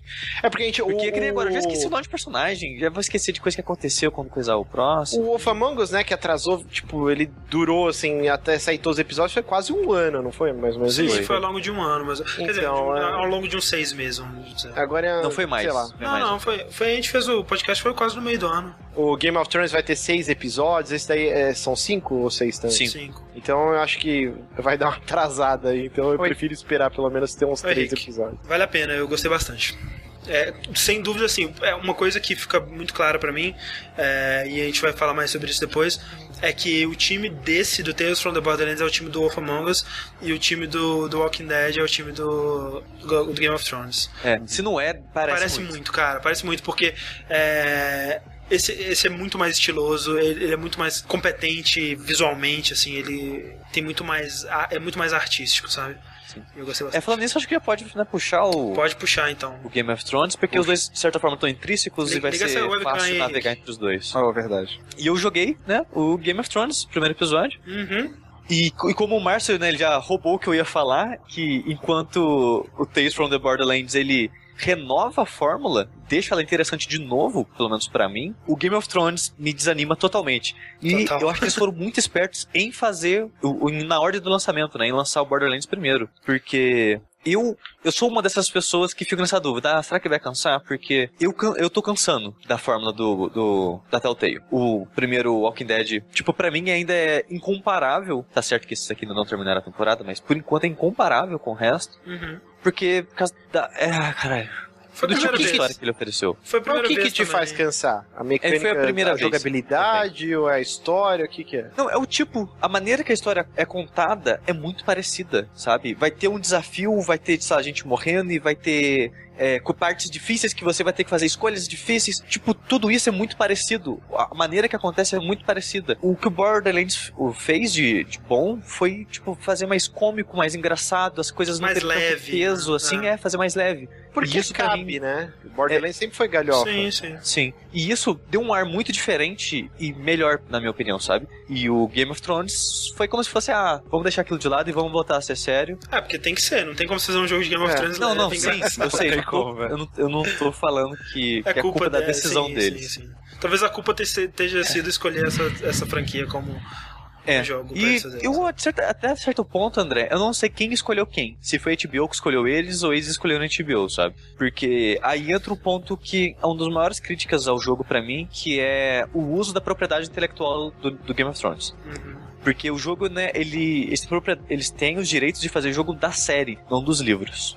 Então eles estão presos ao universo da série que a série apresentou. Eles não podem mostrar fora da série, sabe? Porque não seria da série. Que eu acho mega certo. E eu acho que seria me melhor eles fazerem do universo do livro do que da série. Sim, no ponto de marketing e publicidade não funciona. Não, mas, sim, isso, mas isso não tem jogos... a ver com, é, com a Telltale. Com, não, e não tem a ver com... Você não pode... É, são duas coisas, a qualidade e a realidade é, econômica e tudo mais, né? Ó, você pega os jogos do Senhor dos Anéis, todos que fizeram um sucesso foram os baseados na, nos filmes. Quando mas, eles tipo tentaram... Shadow of Mordor? Não, não, calma. O Shadow of Mordor é recente agora, mas você pegar todos os outros mas, anteriores... Mas eu penso, teve penso aquele da Vivendi, que era baseado no, no primeiro livro e fracassou... Márcio, pensa o seguinte: o jogo do The Walking Dead, a série já existia. Hum. Afetou alguma coisa? É, não tem personagem da série nele. Foi um é, sucesso incrível. Sabe? Foi baseado no quadrinho, porque no quadrinho eles têm uma gama maior de possibilidades que eles podem criar. É, foi, foi em outra época, foi, Sim. tipo assim, foi. É, ele se passa, tipo, logo hum. em seguida, né? Quando começa. Mas ainda assim, mas ainda assim, quadrinho é diferente de livro, eu acho. Mas, mas é mesmo assim, o Rick, mas o, que eu digo é que não importa se foi baseado no quadrinho, no livro, o que seja, ele vai usar o nome da série e as pessoas vão ver o nome da série e vão comprar, sabe? Não, não, não da série de televisão, do, da, da franquia, Sim, de modo uhum. geral. Se chamasse Game of Thrones sem a fonte da série, sem os personagens da série, os fãs da série iriam se interessar de qualquer maneira, cara. Não, eu acho que nem é isso. Tem isso, é, se os fãs vão se interessar e tudo mais, e as outras pessoas que não são fãs vão se interessar se for bom, não interessa, sabe? Não importa Sim. se tem personagem famoso. Não aparece apareceu. É, quer dizer, apareceu o menino do boné lá no, no primeiro episódio do. do é, o Glenn. É. E depois, tipo, ficou livre disso, sabe? E foi um sucesso, né? Porque, por quê? Porque foi uma boa história com bons personagens. Foi o maior sucesso, tipo assim, foi um dos maiores sucessos de jogos licenciados que já existiu. Mas foi um tiro no escuro, né? Agora o Game of Thrones é uma série mega hypada, todo mundo assiste. Não, mas cara, tipo, Walking, o cara, cara que é Walking nerd... Dead, Walking Dead é a maior série do momento, Márcio. Isso não é. pega, não, cara. Não, eu não sei, cara. Eu mas acho que é que nem o Rick falou, o livro pra um HQ é diferente. Mas é que não, pega mas, é, mas é a mesma coisa que eu falei, Márcio. Não, não ser da série não, ia faria, não faria diferença. Você é fã da série, faz quando você é fã da série, nunca leu o livro. Se fosse baseado nos livros, você ia se importar? Ia diminuir a sua vontade de jogar? Não. Então é isso que eu tô dizendo. Mas, mas sabe o que é, Sushi? O pior de tudo é que, assim, uma coisa seria também eles contarem uma história, sei lá, do passado do Ned Stark, né? Ou, ou, vamos supor que no livro tem uma história do passado do Ned Stark que não foi pra série. E aí eles querem contar essa história no jogo. Se fosse assim, até justificaria, né, fazer aparecer o Ned Stark, aparecer, sei lá, o, o Baratheon, o, como é que chama, o rei lá, o, o, o, mas eu sei, mas eu não, mas calma aí, calma aí. Eu justificaria o, o ruim, o pior, a pior coisa de, desse jogo, o jeito que ele usa a licença, é que ele usa os personagens com, de uma forma muito forçada, cara. Tipo, Sim. eles não precisavam estar ali e inclusive tá fazendo um desserviço a esses personagens, sabe? Tipo, Sim. cara, por que que a Cersei e o Tyrion iam dedicar uma hora do dia deles a fazer uma audiência com uma, uma, uma ama, handmaiden, não sei o que lá, sabe? Tipo, é, isso não ia acontecer, cara. Eles não iam fazer isso, sabe? Tipo, eles chamam ela. É, vem aqui pra gente conversar com uhum. você. É só pra, tipo, ah, vamos fazer um uso desse, de, desses personagens aqui. Sabe? Mas colocaram aqui no chat, é, pode ter sido uma exigência da HBO, não, né? Mas, mas, é, não, mas eu vou chegar nesse ponto. Porque que nem eu comentei no começo, eu não sei se foi HBO que escolheram eles, ou eles escolheram HBO. Porque para mim, pelo da maneira que eles usaram tão mal usado a propriedade intelectual, parece que foi forçado. Parece que eles tinham, não, vocês têm que usar esses caras e tudo mais, porque eu me recuso a acreditar que a Telltale faria isso de, de bom agrado, de propósito, sabe? Não, não, sabe que seria legal? Vamos usar esses caras aqui, vamos pedir pra eles é, repetirem é, falas da série e vamos preencher o, o menu do jogo de desenhos não, cara, tem cara da cara deles nos menus. Sabe qual é a sabe? parte mais deprimente do mundo, cara? É uma parte que tá as duas amas assim, elas estão conversando sobre a quem ficaria com quem, né? E aí eles começam a citar nomes de personagens da série que não faz nenhum sentido eles estarem falando desse personagem, não faz nenhum sentido eles conhecerem esse personagem, tipo assim, ah, o, o quer dizer, conhecer até conhece, né? Mas tipo, cara, por que que é um mundo grande, gente. Tem gente em todos os lugares do mundo, sabe? Tipo, as pessoas não vão citar personagens da série só por citar, assim, sabe? É muito, muito mal feito, cara. É muito, tipo, forçado. Vamos citar a Brienne, vamos citar o, o, o mercenário Bron. E é, é, e é eu... muito mal feito, cara. Sim. E eu, eu gosto de acreditar que a Telltale não faria isso de vontade própria, porque eu gosto de pensar que ela é melhor do que isso. Sim. Hum. E, e, eu acho que se a propriedade não fosse da HBO, eles talvez não precisassem entrar tanto nessa repetição de falar, não, a gente é a série, gente. olha só, a gente é da série, hein? É. sabe? E como e por isso ser atado com a HBO para mim dá a impressão que a HBO falou: Cara, vocês fazem um trabalho muito legal, a gente tá pensando em fazer um jogo da série, vocês topam? E eles, não, beleza, claro, por que não? Aí toma essa injeção. É, é, injeção é foda toma essas obrigações aqui em cima da cara. Não, vocês têm que fazer assim, sabe? Isso para mim faz sentido que foi aconteceu dessa maneira e não o contrário. Não eles, ô TBO, deixa a gente fazer o jogo dessa série em vez de ir atrás do Martin. Ah, eu, eu acho que pode até ser sido, pode até ter sido dessa forma e mesmo assim vieram as obrigações, não tem nada. É. Acho que as duas não são mutuamente exclusivas. Mas é, eu não gostei, é, como você falou, talvez essa, essa coisa de ah, decisões difíceis e você escolher entre coisas difíceis, esse clima pesado e tudo mais, talvez esteja realmente enchendo um pouco o saco. É, é, e, né, não foi tão impactante quanto foi da, da primeira vez que isso aconteceu no Walking Dead, uhum. mas acho que... Ou na segunda vez que aconteceu no Walking Dead, ou que quando aconteceu no Wolf Among Us. Exato. Mas assim, no Wolf Among Us ainda não me incomodou porque eram bons personagens, era um mundo interessante e tudo mais, e nesse aqui parece realmente uma imitação, sabe? Eles não conseguiram duplicar aquele mundo, talvez por ser um mundo tão rico e por é. ser, ao contrário, assim, né... Walking Dead é bom e tudo mais, mas eu não sei se é tão bem escrito assim. Tipo assim, de, de, de qualidade mesmo da, da do que os personagens fariam e, e quando um personagem nesse jogo tá tentando filosofar e, e, falar alguma coisa profunda, parece meio falso, sabe? Porque não tem aquela qualidade que, que tem no livro do Martin ou no script do, do pessoal da série.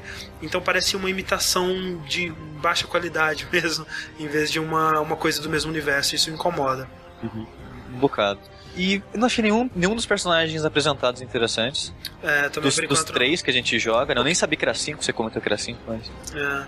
Dos é, três não, que a gente é, jogou. A, a menina, Pelo... a menina é bem chatinha. Pelo que eu tô Nossa. vendo, uma coisa que incomoda muito é o gráfico, velho, sei lá. Não, é, tem isso. É um dos pontos fracos também. Esse tentativa meio realista, assim, é. deles. Não ficou bom, cara. É que eu não sei. É meio Canivale, cara. Quando você olha assim, tá bem você The pensa... Sims. Parece não, The Sims. sei lá, velho. Tá pior que The Sims, eu acho. Não, o pior o problema, é o, o problema, o problema é que, assim, é, The Sims são personagens cartoons dele, né? Aí é um personagem que tá representando um ator real, né? Fica estranho pra caramba. Sim, e... E é pior porque eles põem um filtro que é pra parecer meio aquarela, sei lá, pintura a óleo, assim, é muito Sim. tosquinho o filtro. Cara, não achei zoado. Achei Nossa, tá normal. Achei. Principalmente aquele cara lá que é da, da, da Cruz lá, do, do enforcado. Esqueci o nome Sim, do Sim, cara, é. Ele é tá muito estranho, Tá cara. muito estranho. Sabe por que ele tá estranho? Porque o ator é muito expressivo, ele faz caras e bocas e tal. E aqui fica uma coisa meio parada, assim, né? E não parece ele. É... Caraca, quem é esse ator? Que agora não. É o. o... esqueci o nome do personagem. É o Ramsay Snow.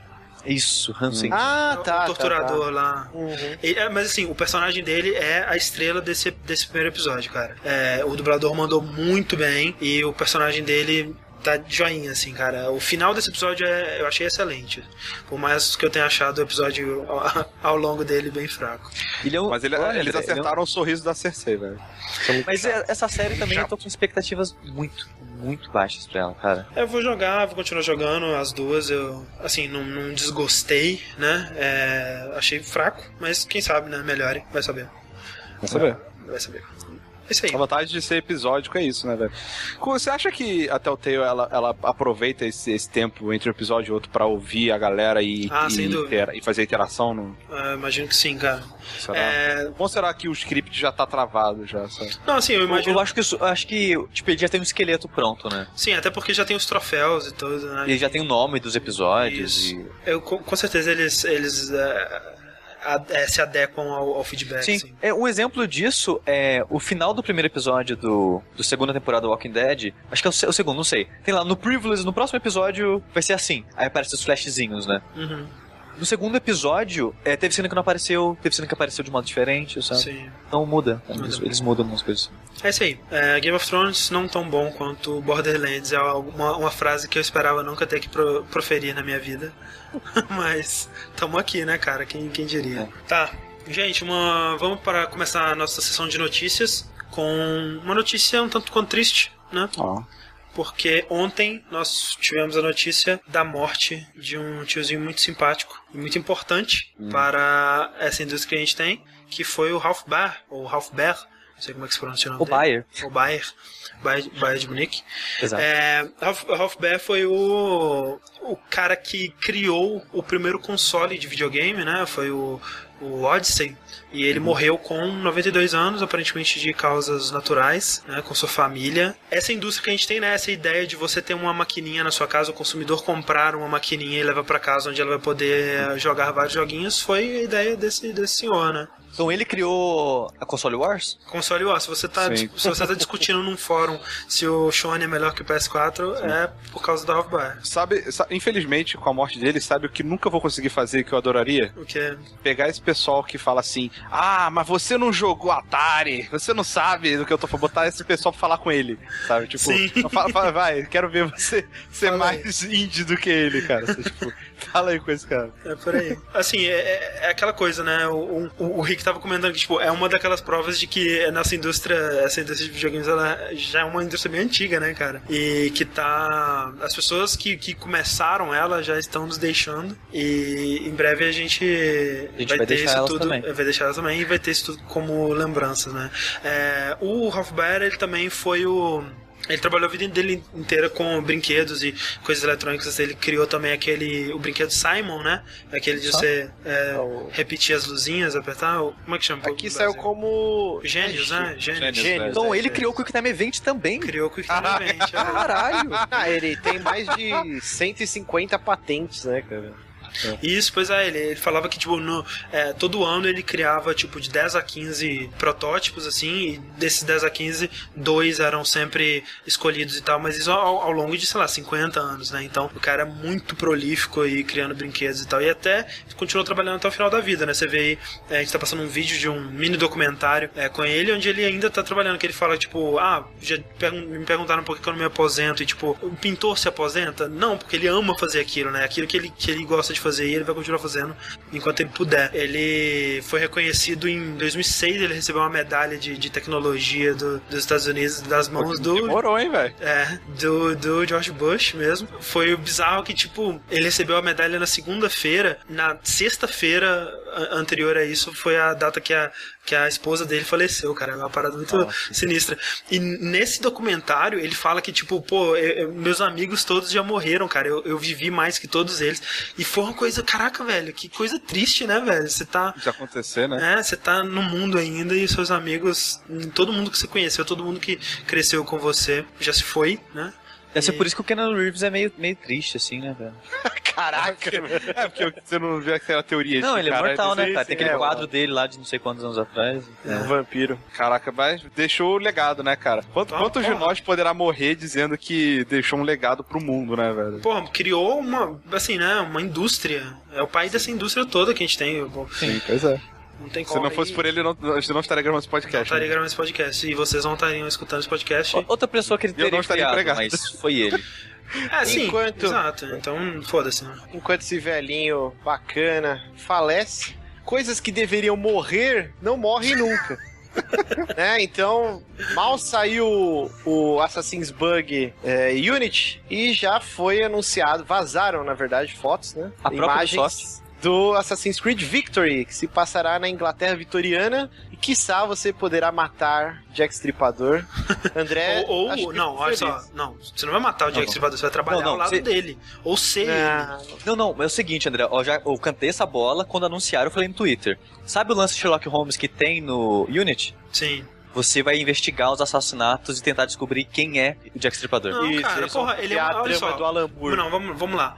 O que, que o Jack Stripador é? Um assassino. Então pronto. Stripador. Resolveu. Ele é, ele é amigo, cara. Faz parte, ele faz parte do, do credo. Vocês estão malucos? Não, eu, eu, Mas vai que ele é um templário que sushi. mata. Parece que nunca é, jogou Assassin's Creed, seu Chico. Porra. Mas vai que ele é um templário que mata assassinos, André. Você não, Não, sabe. que cara. isso, cara, é assassino, velho. Quando você pensa. Ó, foi a primeira palavra que veio à sua cabeça, o nome do jogo, cara. É isso Não, aí ele mesmo. matava prostitutas. As prostitutas, desde o Assassin's Creed 1, são amigas da Ordem dos Assassinos. Exatamente. Aí, É verdade. você, uma É das verdade. do jogo vai ser você ajudar. Plot twist. Plot twist.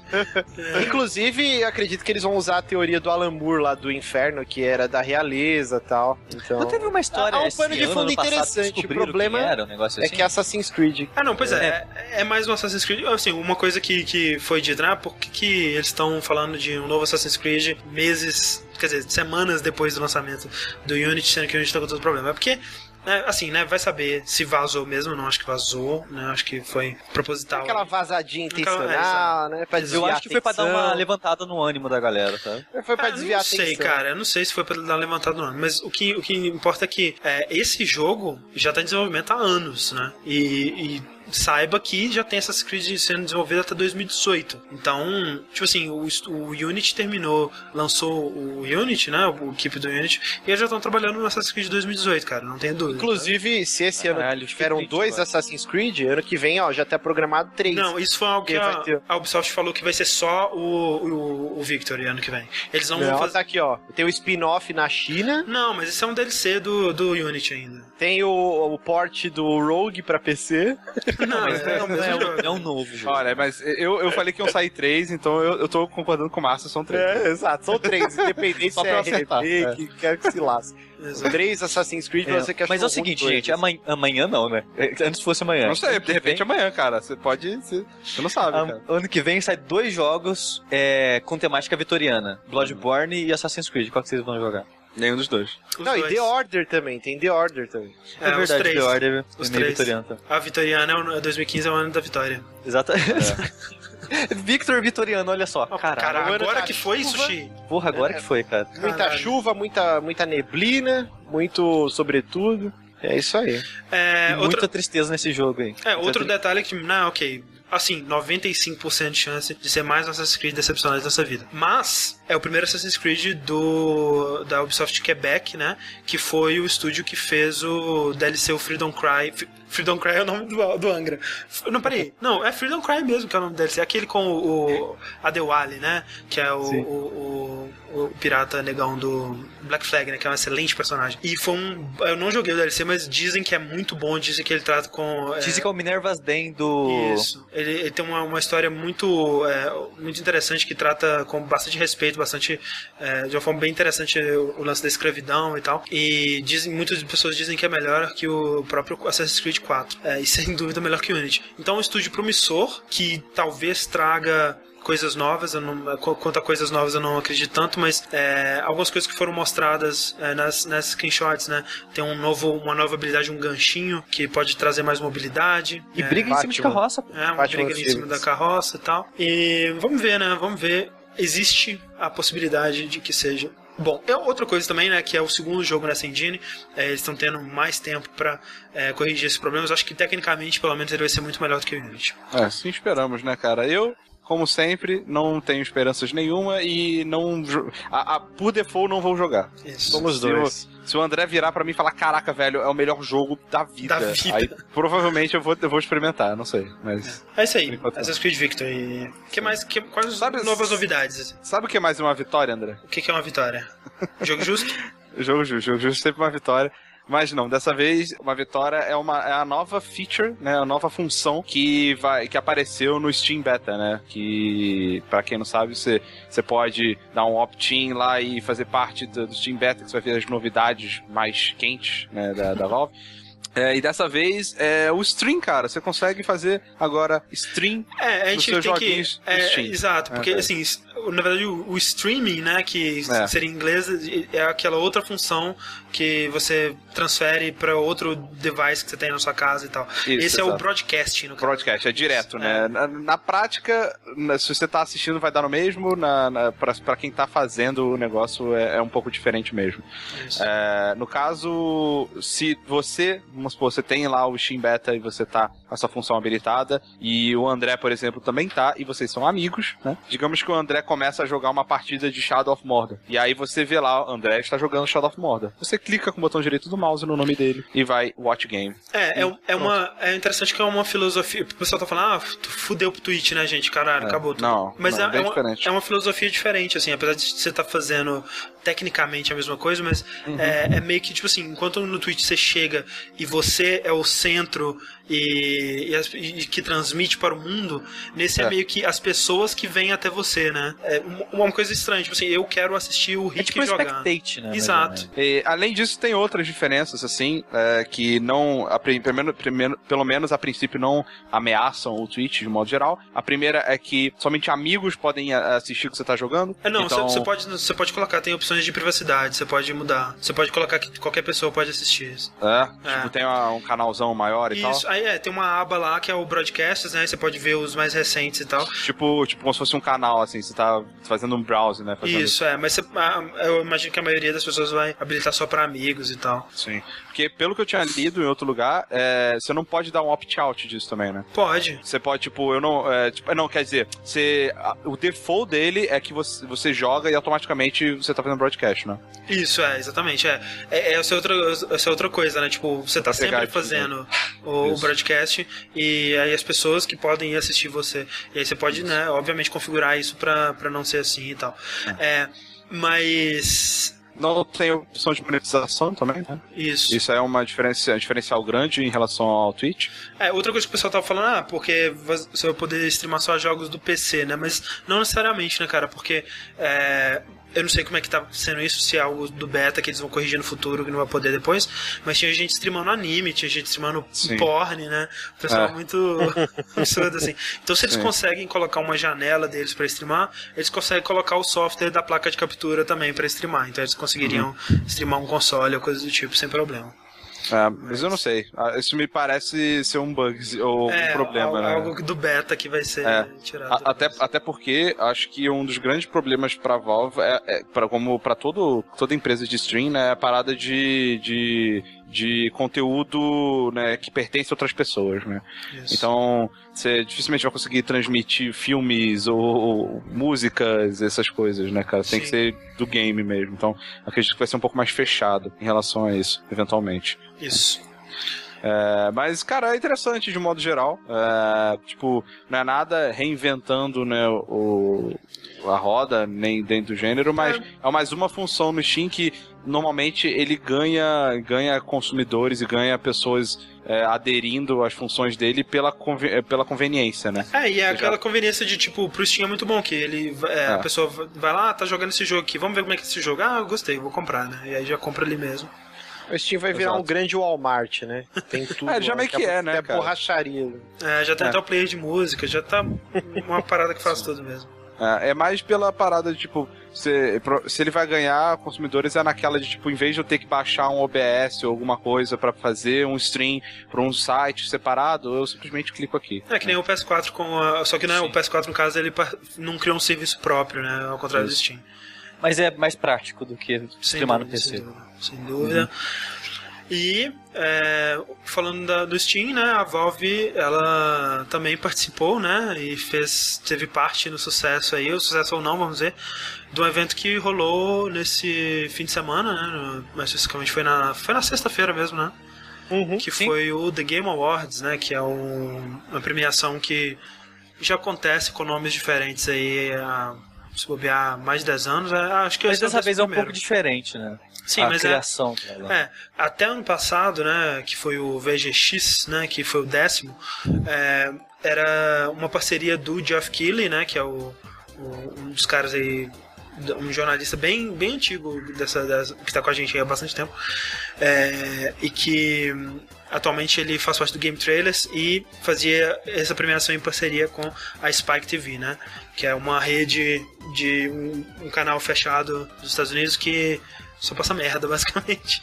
E eles estão mudando bastante o foco deles, tentando sobreviver. E uma das coisas que eles fizeram foi cortar é, o, o Videogame Awards, que, né, que era o VGA e depois virou VGX, cortar, cortar da grade dele. Então, esse ano não teria se dependesse do Spike. Mas o Geoff Keighley, ele financiou meio que do bolso dele e adquirindo outros parceiros para ajudar, é, parceiros publicitários para ajudar a custear um evento de grande porte, uma premiação de grande porte. E eu acho que foi um resultado positivo, né? O Eu The diria, Game André, que foi a melhor premiação de joguinhos que eu já vi. Dele, assim. É, de- desse tipo, né? Porque eu ainda acho que o BAFTA, ainda acho que o, o GDC Awards ainda é melhor. Mas. Mas pelo que ele tenta fazer, que é um espetáculo e, e premiar pessoas, esse foi o melhor, cara. Sem dúvida, sem dúvida, foi muito bom. É, não teve momentos de vergonha alheia, não teve gente que não tem nada a ver falando de coisa que não tem nada a ver. As partes musicais foram boas. Foram boas, né? Até, até tipo, né, pô, é, você teve lá aquele Imagine Dragons, que não é uma banda que agrada todo mundo, mas, pô, os caras estavam tocando música de Zelda com o Koji Kondo, cara, imagina. Isso, abriu com o Koji Kondo, É, né? o Koji Kondo tocando o pianinho ali com as musiquinhas do Mario e tal. Olha É, só. Foi muito maneiro.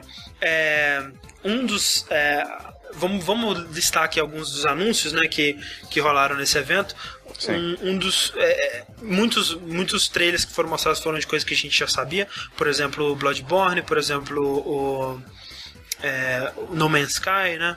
Mas um grande anúncio de explodir cabeças foi o Já novo- sei qual foi o anúncio que você vai falar, André. Foi o anúncio do DLC do Far Cry. Exatamente, cara. Pé grande, tamo na área. Caçar o Não, pé grande. foi Metal Gear Selfie. Exa não, esse aí foi no PlayStation Experience, foi não? Não, foi Não, no, não, foi no foi no Game Awards, é verdade. Game Awards. Enfim, o que um, um que um dos primeiros assim que foram realmente bem empolgantes foi Takuma, que é o Kuma? Que é o, aquele lutador do King of Fighters. Não, Ah, não, não, Takuma, Takuma, que é o novo jogo da Fulbright, né? Que agora não é mais Fulbright Company, é só Fulbright. Que foi é o pessoal que criou o o Gone Home. Gone Home, né? O Steve Gaynor, a Carla Zust lá e o Yonaman, que saiu da companhia, então não tem nada a ver. Mas começa o trailer, né, Sushi? A gente tava crente que seria um jogo cyberpunk, né? Porque o, É. o Steve Gaynor ele é fanático por cyberpunk, mas aparentemente vai ser uma coisa mais steampunk. Bioshock. Bioshock, né? Só que no espaço, né? Parece Isso. uma estação espacial. Uma estação espacial Art Deco. Que, tipo, Isso. parece. é, dá a entender que é, tipo, um, um, ambi- um ambiente que lembra muito a estética do Bioshock, só que no espaço, em vez de no fundo do mar. Isso e Só que a gente não sabe do que vai ser a história, do que. nada. É, é, Tacoma é o nome de uma é, é, estação lunar, de transferência lunar, né? Parece que é alguma coisa que vai te levar pra Lua, talvez? Não sei. Não sei como é que funciona isso aí. É, mas é, a gente não sabe praticamente nada, sabe que o jogo vai sair em Nada, 2016 e a gente fica no aguardo aí. O que mais que teve? A gente sabe Exatamente. quem é que vai tra- traduzir esse jogo, não, André? Ah, não sei, cara. Que, se, se tudo der certo a gente. Vamos ver. Olha aí. Vamos ver. Teve também o. Não é anúncio, né? Já foi anunciado, mas o. A- a- mostraram. As circunstâncias na qual ele foi anunciado foram legais. Né? Sim, foi muito legal, que foi o, Queen, o King's Quest. É. E aí teve a presença da Roberto Williams, do Ken Williams, fundadores da Sierra, né? E passando o chapeuzinho do Robin Hood para o Matt Corba, persona não grata, porque esse palhaço ele tirou logo. Nossa, foi ele foi muito Ele babaca, foi cara. muito escroto, cara. Ele ficou com vergonhinha de, de ficar com o chapeuzinho. Ele foi muito tipo criança, ganhou um presente da avó, assim. É, É, nossa, não quero usar, não. E, e, assim, antes do anúncio até do, do King's Quest, teve um vídeo mostrando como eram os primórdios, É. como foi a, o- a fundação da CE, foi Sim, bem que, legal. que foi uma homenagem ao quem é o Roberto Williams, né? Que eles ganharam um prêmio de. de eu não lembro qual que foi o prêmio exatamente, mas tipo, é, pela carreira, né? Vamos presentear, É, é, parabenizar tipo, vocês pela exatamente. carreira. e Inclusive o Neil Druckmann tava no palco, apresentou É, e foi todo emocionado, tirou foto. Tirou foto Pagou né? da foto, Coitado, coitado. cara. Foi e, muito bom. E, e eu fiquei bem empolgado, cara, pelo, porque eu pensei que o, o novo King's Quest seria nos moldes antigos, Uhum. queria adventure, point and click, tudo. E não, parece que eles estão indo pra uma pegada. O Cast of Illusion, o remake que teve É. do, do Cast of Illusion, lembra bastante, assim, é um jogo mais focado em plataforma. Assim, ele tá se diferenciando bem mais em comparação com o quanto Sim. o Cast of Illusion se diferenciou, né? Porque. Não, não, é que ele parece o Cast of Illusion, assim. Você achou? Eu não achei, não. Eu achei que lembra bastante, cara. É, ele, ele parece que ele vai ter parte em plataforma, esse, ele vai ser um jogo mais ativo, assim, né? com Isso, essa atividade sim, sim. mais direta. É porque eu acho que é interessante que eles comentaram assim, ah, porque a gente quer trazer, a gente, o que a gente quis trazer pra esse jogo foram as coisas que eram tão legais no King's Quest na época que ele foi lançado, que era essa sensação de, de aventura, de descoberta, de exploração e tal. E é, querendo ou não, né, o mundo mudou, né, velho? Você não pode fazer um jogo naqueles moldes Sim. antigamente e adquirir o mesmo tipo de reação que você teria naquela época. Então eu acho interessante que ao invés de fazer só um adventure clássico, né, nos moldes que a gente está acostumado, eles estão tentando fazer algo diferente. Eu acho louvável, eu espero que dê muito certo, apesar de eu não ser fã, não ter nenhuma nostalgia por King's Quest. Eu e achei. E nem ter achado visualmente tão interessante assim, mas. Eu, É, eu até que a gente tava transmitindo, né, a, a The Game Awards e a gente discordou, né? Eu achei que tá bem bonito, cara. e o Eu André também achei tá- bonito, André. Não, eu achei bonito, assim, eu não achei nada demais só, entendeu? Eu Eu achei ok. legal. Eu gostei Eu da achei capa. ok. Sim, é um personagem. Uma bela simpático. capa. Sim. e que mais que teve? Ó, ah, também teve o nosso, nosso colega Miamotão servindo de orelha pra uma, pra uma apresentação do novo Zeldinha, né, cara? O, o Anuma mostrando pro Miyamoto de qual é que é do novo Sim, Zelda. de qual é que era do novo Zelda. E, cara, por enquanto ele- o que eles tinham prometido era um mundo gigante, né, Uhum. cara? Tipo, meio que open world, assim e tal. É, e o que eles mostraram até agora foi meio isso mesmo. Foi. É, eles mostraram realmente o Link utilizando binóculo, usando aquele waypoint, né? Que chamam lá de beacon. É, tipo, se fosse no Skyward Sword tinha uma parada assim também. É, não, mas é, na maioria dos jogos de Open, open World Sim. você consegue fazer isso direto do mapa, né? Uhum. É, você, você bota um lugar e você, pra você poder se guiar no mundo aberto, né? Que você não, dificilmente você se guia só olhando as estrelas, alguma coisa assim. É. Então você ajuda e tal. É, mostrou também algumas insinuações de que o mundo é Rick, muito você me, deu, você me deu uma ideia de jogo agora, cara. Vou lá fazer. Vai lá, assiste aí. Esse, esse já existe, já, na real. Droga. Ah, é, um mundo bem grande, então falando, eu- o meu outro até brincou, ah, quanto tempo demoraria pra você, pra você atravessar o mapa? Ah, demoraria muito tempo. É, eles mostraram um mapinha lá dando zoom out, né? Mostrando bastante coisa mesmo. É, mas é, uma coisa, um detalhe interessante, né, Rick, é que o, uma das coisas que o Anuma disse sobre esse Zelda é que ele seria meio que uma volta às origens, né? Que ele tava se inspirando muito no Zelda original. No primeiro Zelda de todos, no, no Zelda do Nintendinho. E essa cena que eles mostraram, né, do Link é, em cima de uma montanha, vendo o pôr do sol. começa, né, o gameplay. É, começa assim, é. É, exato. É, é exatamente aquela arte do primeiro Zelda que a gente usou pra vitrine do nosso podcast, que é o Link em cima É. de um penhasquinho, olhando o céu assim, no pôr do sol, não só laranja, e as montanhas no fundo. E eu acredito que isso foi proposital, né? Ah, com Sim. certeza. É, pra mostrar realmente a, a influência aí do, do Zelda clássico. Sim. Que mais o que Miyamoto é um, é um ótimo ator, né, velho? Ótimo, cara. Cara, é, é muito legal, achei muito legal a, a- a interação dos dois. E Eles Sim. até fazendo piadinha, falando que, ah, que, quando que esse jogo vai sair? Não vai tá pronto, não, vai ficar pronto nunca essa merda. É. E aí o Onuma fica pronto antes de Star Fox, né? aí eu me afinetando minha moto. Aí minha moto, não, foi o Star Fox sai em 2015. Tipo, É. eles dando o anúncio da data de Star Fox meio que na brincadeira, assim. Achei, Exato. achei muito É, legal. bem, mas também teve Epona, né? Sim. E o, o, fam- o- Ela vai chamar Grande. Epona mesmo? É, o Miyamoto falou, ah, o Epona, quanto tempo, É. alguma coisa assim. É, e o grande, grande eh, sistema que eles criaram lá pra desviar automaticamente de árvores. É, que é tipo Inclusive, Far Cry 4, né? Um monte de gente veio falar que não, que já tinha isso no Shadow of the Colossus, Palabi, mas não era bem desse jeito, não. Não. Sei lá, lembro, sei. eu, eu lembro de eu jogando Shadow of the Colossus e dando de cara com, com as coisas. É, eu também, mas aí no Twitter um monte de gente veio falar, não, você tá maluco, isso já tinha no Shadow. Sei. Mas eles não falaram que inventaram, anyway. Falaram É. que botaram isso no Zelda. E até onde eu sei, Shadow of the Colossus não é Zelda. Pois acho. é. É, Eu não acho. sei, eu acho, né? Ah, e É. mais uma comparação com Shadow of the Colossus, o pessoal falou, porra, eu sei que o jogo ainda tá, vai demorar pra sair, mas tá muito vazio, tá parecendo Shadow of the Colossus, que não tem nada além da paisagem. assim, É, né? isso me preocupa. eu espero que realmente seja algo do início do desenvolvimento, né, e tal. Eu espero que tenha mais coisa nesse mundo. Ou que, tipo assim, né, se for um mundo tão grande assim, ok, tem espaços mais vastos e tal, Sabe. mas eu espero que tenha o que fazer nesses espaços, né. Mas- Ah, eu acho que não vai ser esse o problema, não, cara. Ah, eu que acho não. que vai ter bastante coisa, sim.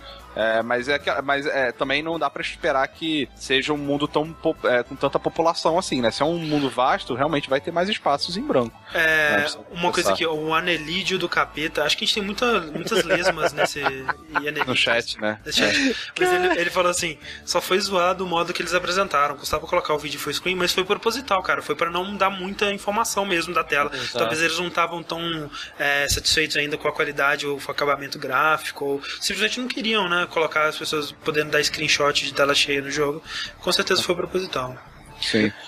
E por último, mas não menos importante, mostrou é, Bullet Time no Zelda agora também, né, cara? É. Você pula da Epona e pega o arco e flecha pra mirar. Sim, e sim. Como o Miyamoto falou, né, é muito mais fácil de mirar assim, cara. Sem dúvida. Disso tá falado, né? Minha moto falou, tá falando. Cara, Rick, você, tem- você acredita, cara, que teve gente reclamando, no primeiro, que o link é, desse jogo é destro, né? E que, tipo assim, né, o link ele é destro nos jogos que tem motion control. É, não é- E não é o a pessoal primeira falando vez. assim, é, ah, mas esse jogo nem tem motion control o link é destro. Por que isso? E teve gente reclamando que a Epona era de cor diferente, que ela não era dessa cor nos outros jogos. Tá. Que ela, que, que ela não tinha esse, esse esquema de O- cor. os fãs de Nintendo realmente da, da- de Zelda não quer que muda, né? Não quer, cara. Eu quer, fico né? assustado, cara. Sim. Cara, assim, ele ser destro ou não, eu faço, é, tipo... Eu achava legal ele ser canhoto, mas não é Ah. nada que... Whatever, sabe? É, e... Mas provavelmente você vai poder jogar com o emote também, se você quiser, né? Sim, É, é, eu imagino. Ah, Deve ter alguma talvez. função, né? Provavelmente, Isso é, que vai manter. Pensando bem, é verdade. Pode ser É. sim. Claro que não.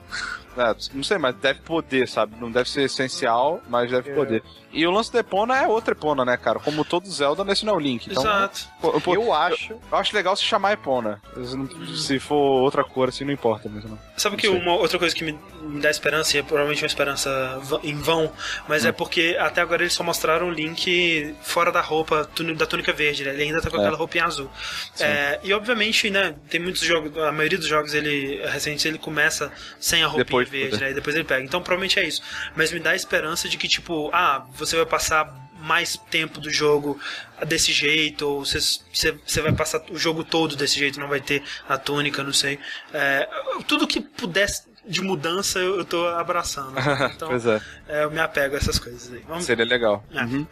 Isso aí, Zelda. Zelda Wii U, a gente não tem título ainda. Sabe uma coisa que seria legal? Ah. Que o nego tá falando de Epona e tal? Ser que nem no Witcher, sabe? Que o, o Geralt, ele tem a égua chamada Plotska lá, eu acho. Hum. Que, na verdade, não é a mesma égua. Ele troca Ah, direto, só que dá o sempre mesmo dá o mesmo nome. Entendi. É. que Isso é muito foda. legal. É. Sensacional. Legal. É, então, no dia seguinte, né, foi um fim de semana bem cheio de, de eventos e acontecimentos. O que que rolou aí, Sushi?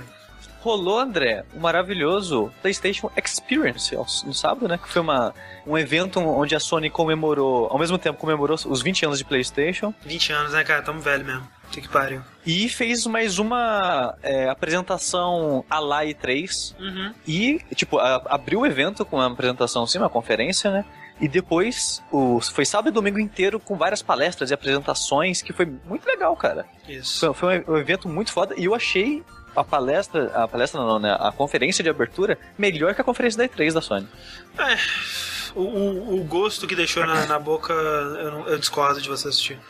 Teve não, coisas André, boas. André, aconteceu duas coisas ruins. Não, assim, quando você fala de conferência, não tô separando as coisas que foram anunciadas. Tô falando a conferência como um todo. Tipo assim, a- ok, tipo assim, pode ter um, um, uma- um, um, um balde cheio de doce, mas tipo assim, 10 quilos de doce.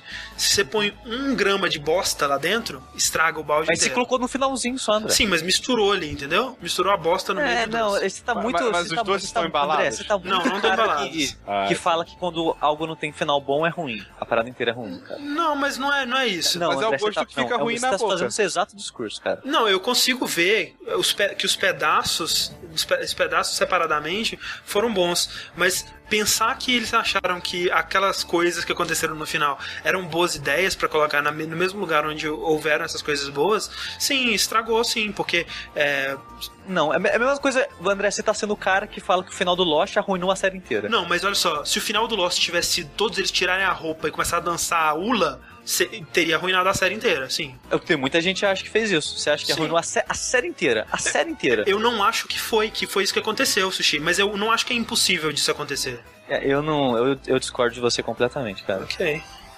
E de qualquer forma, foi, foi uma apresentação que eu achei muito boa. E eles abriram, André. com- Talvez não deveria, mas abriram com Uncharted 4. Don't start the show with a showstopper, Sushi. Abriram com, com 15 minutos de gameplay, maravilhosos, bonitos e gostosos. Que o pessoal já tá. Ai, mimimi, não tá a mesma coisa do CG que mostraram. Ai, não tá com sei lá o que. Nossa, tá 900p o jogo e 24 frames. Essa é a voz das pessoas que reclamam, Sushi. É, não, a internet tem essa voz na minha cabeça, pra sempre.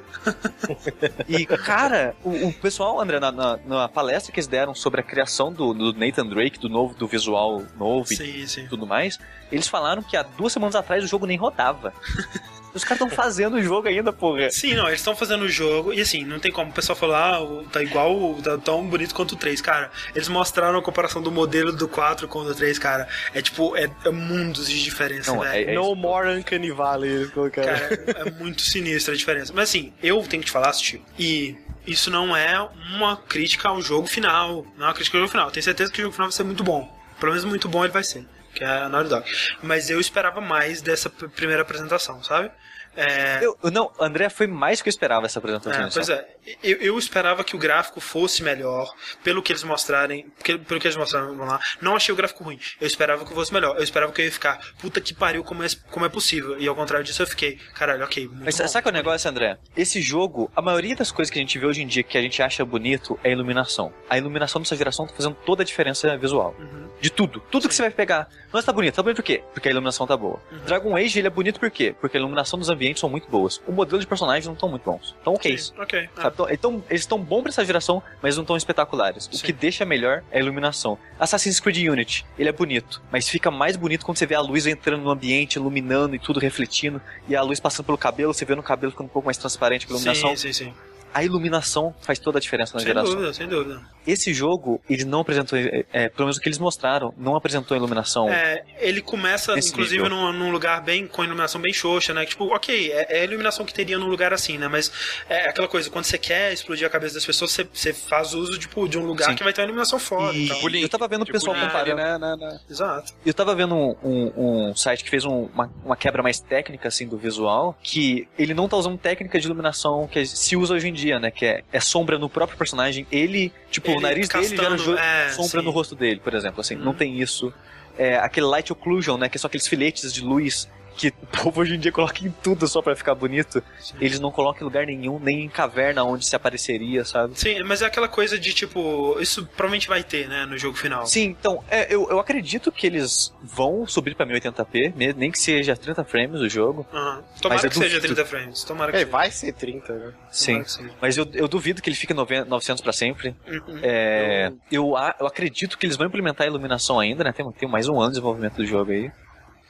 É, Eu, eu acho que eu tenho um- uma trava no meu cérebro que depois de uma certa qualidade eu, eu não, não vejo diferença, assim. Eu não, eu não ligo é, mais. eu, eu- eu tenho, Porque eu tenho- tá tão, tá tão isso. bonito, cara, que essas coisas que você fala, sushi, eu. Cara, nossa, eu não faço a menor Mas é- ideia que mas- tava faltando. Não, Mas, é, mas Eu- não- eu não consigo- comparando, Rick. É, exato. Eu não consegui identificar o que tá faltando. Eu sei que eu olhei pra esse jogo, achei muito bonito. E vi a diferença do 3, mas eu esperava que tivesse mais bonito pelo trailer que eles mostraram inicialmente. Obviamente, todo jogo da Naughty Dog é assim. Na cutscene, a qualidade é muito superior ao Sim. do gameplay. Isso é normal.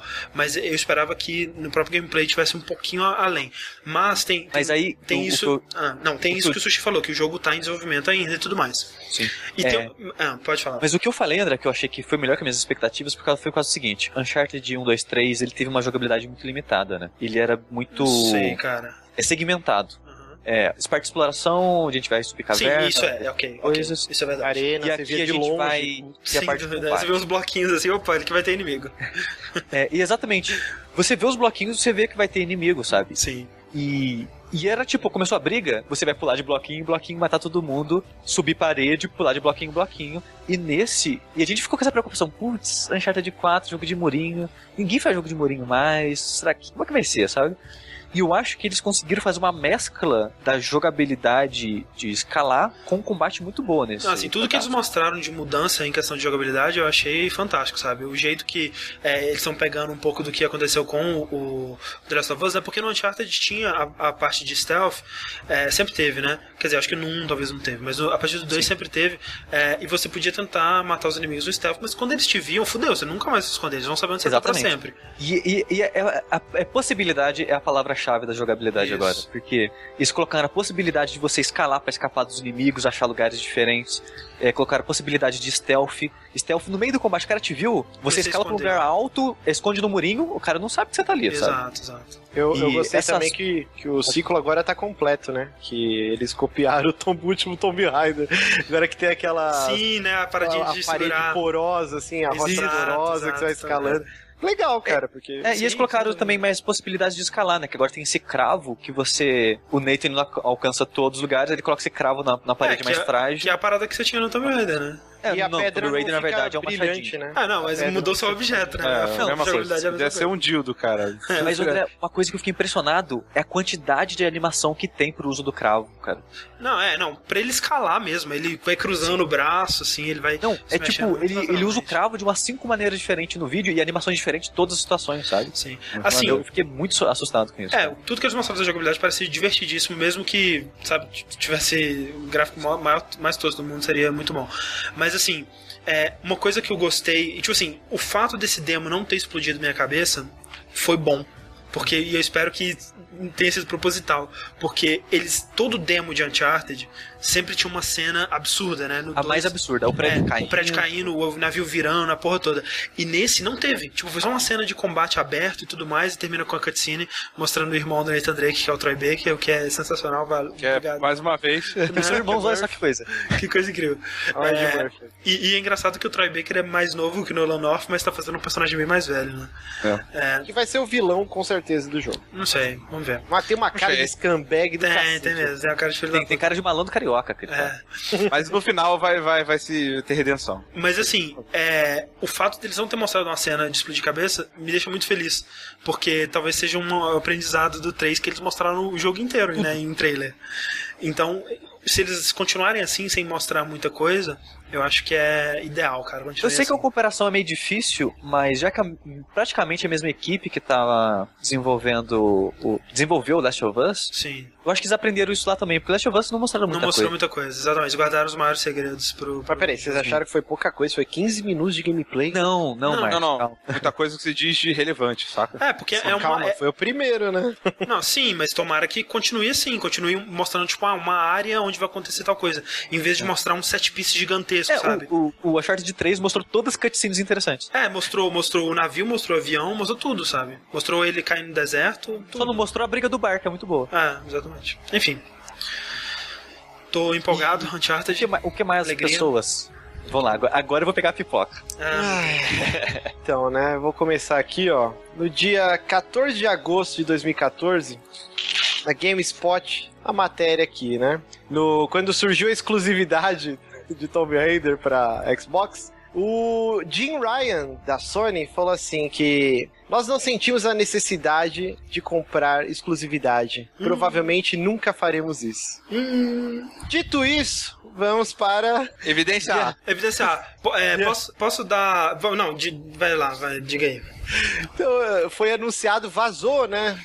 A gente não sabe. se o estagiário burro deu Caraca, enter na hora errada. demiti- foi demitido, tá demitido. Com certeza.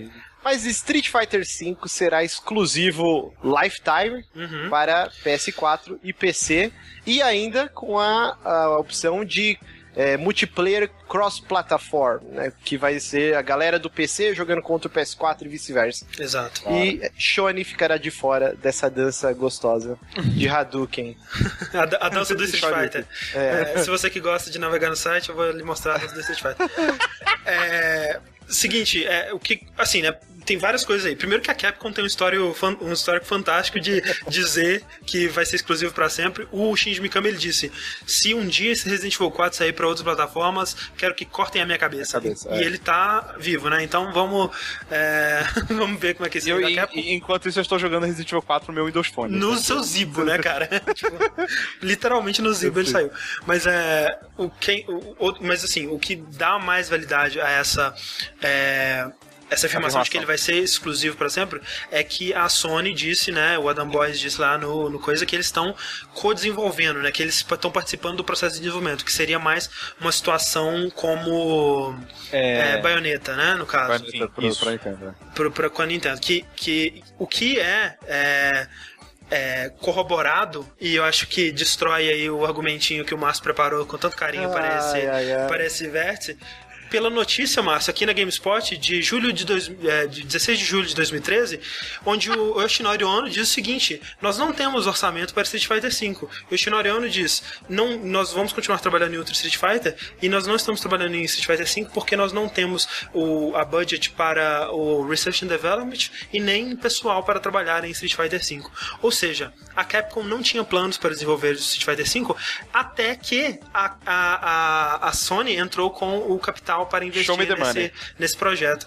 Mandou. E não tem nada a ver, por exemplo, com a exclusividade do Tomb Raider que a Microsoft comprou, que ela literalmente comprou a exclusividade e não foi o que a Sony fez. I rest my case. Muito obrigado, gente. Tchauzinho. Eu não devia ter Mas, contado mas peraí, Marcos. ele. Marcos, mas Oi. dito isso, eu acho que nenhum de nós quatro aqui acha que é a melhor ideia do mundo um jogo exclusivo. Não, Não, eu, acho não uma, é. eu acho uma bosta, é, exato. Não, sabe por quê? Assim, agora falando sério. Eu acho escroto. Até o do Tommy Raider eu achei meio zoado, mas eu entendo que é três meses, depois eh, você vai pegar um período de, eh, de festas tal, de feriado. Então, quem tem, sei lá, os dois consoles, ou quem vai comprar um naquela época, ah, vou pegar porque eu quero jogar Tommy Raider. Agora, você privar durante todo o ciclo de vida do jogo de uma plataforma inteira é meio que um tiro no pé também. Porque assim, não é uma. No caso do Titanfall, que era um IP que não existia, e aí ela nasceu lá com exclusividade. Mas é aquela parada, Márcio. Se o jogo não fosse existir dependendo só da Capcom, justifica. Se, se o jogo ele tá existe por causa existindo. disso. É, se o jogo só tá existindo porque a Sony investiu nele, não tem o que dizer. eu, não, não eu tem. sinceramente não acredito que só existe porque a Sony foi lá e injetou dinheiro. Mas Pode, pode ser que, pode ser que fosse existir o 5 em algum momento, mas É, não seria não, agora. não nessa situação, entendeu? Tipo assim, se, se A, o Yoshinori Ono disse que ele não tinha é, orçamento ano passado, e B, a Sony disse que está investindo no projeto, e C, o jogo agora é exclusivo pra Sony, é uma ligação de pontos aí que você não tem como negar o que aconteceu, cara. Ah, sim, mas eu, bom, eu acho zoado porque é uma. É, uma, É zoado, é zoado. Seria muito. que existe desde os primórdios, Sim. que sempre foi. Mas a Capcom, ela tá na É. pindaíba. A, a Capcom não tá bem das pernas, Márcio. Que, Vocês- que que é uma coisa que eu não consigo entender. É. Como que é possível? Como que é possível? Exatamente, eu também não consigo. tá na pindaíba, cara. Mas ela sério. tá, e isso não é Sim, novo, a gente já noticiou aqui Já, algumas exato, vezes. já, já, já é E- sabido. Então, assim, né, é aquela coisa, ou o jogo não existe ou ele é exclusivo, né, pra quem pagar pra ser, a mesma coisa O com que vai ser pra Bayonetta. PC, o que vai vender pra caralho também. E outra tá? coisa, Márcio, o Street Fighter V vai ser exclusivo pra, pra PS4. E o Super Street Fighter V? Quem disse que não Assim, vai, aí vai ser? sair o né? remix. Não, mas então, eu, eu não sei de onde o Dogão tirou essa informação, mas eu vi ele tweetando hoje que parece que falaram aí, conseguiram informações que parece que o jogo, a, a maneira inicial dele vão ser 16 personagens Hum. e, e eles não vão ter, eles não têm planos de super, hiper, ultra arcade óbvio. edition. Ele, diz eles que vai ser tudo pro DLC, Ah, tá. sabe? Cara. Ah, vai sair personagem novo? DLC. Modo Mas seria novo? interessante DLC. eles usarem o esquema que a Microsoft fez com o Killer Instinct, né? Que é Uhum, o de é, temporadas, tudo. Sim. Inclusive saiu a declaração hoje do, do Phil Spencer, lá saiu um artigo na Polygon. E aí ele falando que, ah, ok, já, já, já tava sabendo que ia rolar e que é bom essa competição pra indústria, tal, tal, tal, e que talvez esse lance do investimento tenha chegado na, na mão deles também, se eles tinham interesse. E a resposta do Phil Spencer foi que eles já têm um first party de luta, e então não fazia sentido eles investirem no, num third party, então eles iriam focar os esforços deles no Killer Instinct. É, Não sei, tá é certo, faz sentido, claro. É, e, e assim, é, vamos falar sobre o jogo em si? Tipo, o que vocês acham? É, é cedo demais pro Street Fighter V? Eu acho que não. Bom, eu, eu não tá opino porque eu não jogo. tempo, cara. É, e tipo, quem joga muito Street Fighter 4 hoje em dia é o pessoal mais entusiasta, né, cara? É, é que né, acabou de sair E, o e, Ultra. tipo, acho que aqui ninguém. Todo mundo aqui gosta do Street Fighter 4, mas ninguém joga mais. É, não, Eu, Não. não eu, eu não jogo mais porque tá no PS3. Eu tô bem animado. Eu, taria, eu teria começado. Eu Mas teria não, não tem um lance que vai sair o 4 pra. pra- Sim, exatamente. Eu, eu teria voltado a jogar o Ultra se ele tivesse saído pra PS4. E com, a- com ele eh, anunciando que o Ultra Street Fighter 4 também vai sair pro PS4, eu vou jogar um bocado dele ainda. É, porque eu continuei. O Super eu joguei por vários anos e tal, e continuei jogando, assim, tô- tô- sempre que tinha, juntava gente aqui em casa, a gente jogava e tal. É, e é, sem dúvida, o meu jogo de luta favorito, Street Fighter 4. E eu não sei, sabe, é, talvez desse alguns anos aí pra respirar a franquia, pra gente esquecer um pouquinho, né? Mas... Ah, mas tem Mas a bastante tempo do deixar 4 pro esquecer, 5. 4 por, Sim, por 5. é, sim, mas continuou lançando versões do 4, né? O Ultra saiu esse ano mesmo, né? Ah, mas é a Capcom tentando sair da pindaíba. Sim, sim. sim. Mas, é, mas o- André, e é por esse motivo que a gente nunca ia esquecer do Street Fighter 4, porque sempre ia ter ele no Evo, a É. Capcom sempre ia fazer um patch de Sim, sim. rebalanceamento. É, Ele sem- a gente ia sempre estar falando e vendo ele de qualquer É, forma. eu acho que talvez o, o- a estranheza maior foi por causa do, do estilo, né? Do que foi mostrado. É. Que, mais uma vez, é, não tá... Por exemplo, não tá tão bonito quanto Killer Instinct, por exemplo. Eu não acho. Não É, e o estilo de arte eu achei Não, parecido não, pera aí. Não, não. Killer, não, Killer Instinct é saca- sacanagem, cara. Mas- Instinct é sacanagem. De, de bonito ou de feio? De, de bonito falar que tá bonito. Não. P peraí, Não, você o não acha Killer Instinct que O bonito? Killer Instinct tá mais não, bonito. eu acho ele bonito, mas o, o, que eu, o pouco do que eu vi do Street Fighter 4 parece mais interessante que o Killer Do Instinct. 5, você fala. Sim, isso, sim. Ah, é, eu não, eu acho que o que eu vi do, que- do Killer Instinct eu achei mais legal. E tá muito parecido, eu acho. Eu achei muito. é, o estilo de arte que talvez tenha sido o que mais incomodou. É, muito parecido. Até tipo assim, sabe, a animação do, do Shinko Hadouken do Rio aí, É, tipo, é, é quase igual. idêntica e tal. É, eu esperava mais mudanças. assim. É, quando a gente vê a mudança do 3, que- do, do 3 pro 4, né, velho? Sim, Tipo, sim. Porra. A gente vai ter uma informação melhor quando eles jogarem ao vivo na- na- no evento da Capcom lá, né? Da Capcom. É, eu quero saber quando começar a ter aqueles personagens escrotos que a. que a- que a- O Rufus. Quem vai ser o novo Rufus? é, ou ou o novo Rakan, tá ligado? Essas- essas Mas vai demorar, porque se realmente for lançar só com 16, cara, é muito pouco personagem. Tem o Pac-Man no jogo. Pac-Man. Mas ah, eu acho que o 4 Vanilla mesmo lançou com tipo isso também, né? Uns 16, uns- no máximo 20 personagens. Vamos ver. Ó, será que, será que vai ter Parry? Será? É, eu quero ver o que, que eles vão trazer de mecânica Ah, nova, né? tá. Porque Outra eu- coisa que o Dogão falou é que parece que o jogo vai ter duas stances pra cada personagem. Ah, Olha, isso é interessante, isso é interessante. É, eu quero ver o que, que eles vão trazer em questão de jogabilidade, né? A gente vê no trailer essa coisa de um, um cenário meio Mortal Kombat, né? Que se transforma no outro e vai abrindo e tal. Que é legal. Vamos ver o que, que mais que eles vão Oh. trazer de diferença aí. Qual o nome do velhinho lá, o cego? Gen. É, fudeu então jogar com Gen, né? O Gen vai ter 16 stances nesse jogo, né? Não é impossível jogar com ele. Ele vai, ter, ele vai ter duas instâncias pra cada instância dele, né? É, tipo isso, né, velho? É, e eu, eu fico animado, sabe? Eu gosto muito de Street Fighter e quero Sim, ver eu o que também, cara. Também. Eu só quero saber, a única coisa que me interessa é se o Zangief vai estar roubado. Se E- tiver, e- velho, E vai estar peludo. é, é o que eu vou comprar e acabou, velho. Se não tiver Zangief. Aí eu não, nem. Aí, é. Nossa, passo longe. Nossa. Aí não- acabou. Tá, e, e só pra encerrar o assunto, vamos. vamos fazer apostas. Quanto tempo vocês acham que vai demorar pra sair alguma versão alternativa pra ir pro Xbox One? Tá, vamos lá. Eu dou um, um aninho, vai, um aninho. Um ano, Dois eu anos. ponho um ano, um ano. Dois anos. Não, então tá, tem que ser diferente, então, um ano e meio. Eu, eu vou fingir que eu vou acreditar na que a Capcom vai lançar tudo pro DLC. Tá, então tá. Então um é, Então nunca, pro um sujeito. é dois anos, um ano e meio, um ano e nunca. E, e só pra eu não ser tão escrotizado, que eu sei que eu vou ser zoado tanto no Twitter quanto nos comentários, Sim. eu também não gostaria que fosse exclusivo pra, pra vida inteira no Xbox e privasse a galera do PS4. Justamente porque não é uma IP nova, é uma IP que é uma. Não, cara, e- e tipo, é mesmo tão for- famoso quanto Mario, mas o Márcio, Sonic. eu sei, eu você sei que priva, algo- é, é, eu sei que é escroto por um motivo que priva certas pessoas que só tem certo console e não vai poder jogar. Mas ao mesmo tempo eu acho que é legal pra comunidade do jogo, porque o pessoal do PC vai poder jogar com o pessoal do PS4. Então, você comprou Street Fighter 4, 5? Você tá jogando pode jogar todo ele mundo, com o mundo inteiro que tem É, Street Fighter isso é 5, verdade. sabe? É, pra centralizar numa plataforma só é mais interessante. Essa parte é legal mesmo. É, tem, um- tem um lado ruim e tem um lado bom. Sim. É, beleza, Street Fighter 5 é isso aí. É, Ah, só uma perguntinha pra galera. A gente, a gente vai falar dos vencedores do Game Awards, então? Não, não. Não, acho que não. Né? Não não. Acho que foram, assim, acho que todos foram razoavelmente merecidos. Acho que o, o shooter do ano, que foi Far Cry 4, foi uma piada. porque, né, o shooter do ano é um repeteco do shooter de 2013 e nem de longe melhor do que nenhum dos outros. Até Destiny, cara, merecia Todo, mais. todo mundo sabe que Destiny é o melhor shooter do Não, ano. assim, não é. O Wolfenstein é, mas Destiny merecia mais que Far Cry, cara. É, o que eu queria disso tudo, é, eu não vou entrar na- no mérito de cada um nem nada, mas o, o único que eu queria realmente discutir aqui com vocês é sobre o jogo de luta, melhor jogo de luta, Qual foi o vencedor? Super Smash Bros. se vocês acham é- que Super Smash Bros é um jogo de luta Ah, mesmo. é um jogo né? de luta, né? É, ele é. Não, e aí É, eu te é o melhor jogo para a família. Melhor jogo de corrida ganhou Mario Kart 8 também. é, e melhor, merecido. e melhor estúdio, né, também foi a Nintendo que É ganhou. merecido disso. Ah, mas aí tudo bem, né? Se fosse Ubisoft, que ia ficar, que eu acho que ganhar, mano. Ah, sim, ele não é um jogo de luta nos moldes de Street Fighter, mas, porra, ele é um jogo de luta. Você chega lá e luta. É, né? É. É, Tipo, é um jogo de lá. luta diferente, mas é. Metal Gear também é um Final Fight é um jogo de Não, luta. não, não. Não, é Você chega lá e luta, né? não, não, não, não. Você Não, tem eu tô brincando, é uma eu tô arena, brincando, os personagens estão brincando. lutando. É Tô brincando. Mas o que me incomoda é que tinha duas entradas do Smash Bros. De 3DS de Wii U. É verdade, ah, mas lançou dois, eles são diferentes. Ah, velho. tá Caralho.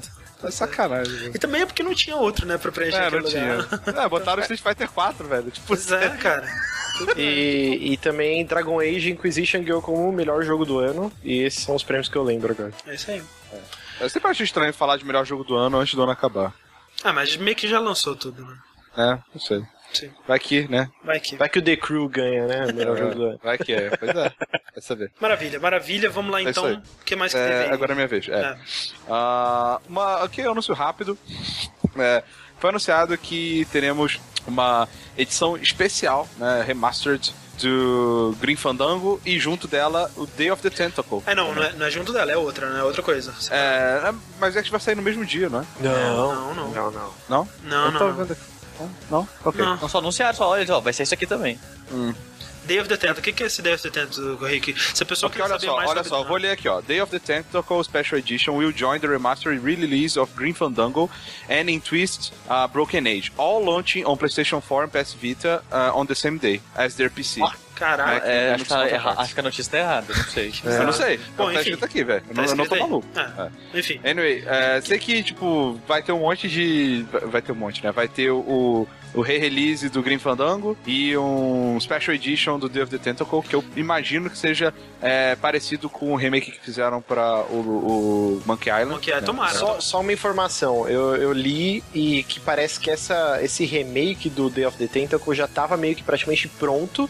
E aí a Disney barrou o desenvolvimento. Ah, tá. Então pode Olha ser só. por isso que vai sair Demorou. junto, porque já tá praticamente pronto. Mas, tipo assim, né? Por exemplo, tem o, o Green Fandango, eles estão é, refazendo as texturas e melhorando algumas coisas de jogabilidade e tal. Eles não estão, tipo, refazendo as vozes, não estão refazendo a trilha, não estão é, refazendo os é um modelos, remaster, né? né? É um remaster. Você acha que o Devil the Tentacle vai ser tipo isso? Ou vai, ser- vai ser que nem as edições especiais do Monkey Island, onde eles praticamente refazem o jogo do zero?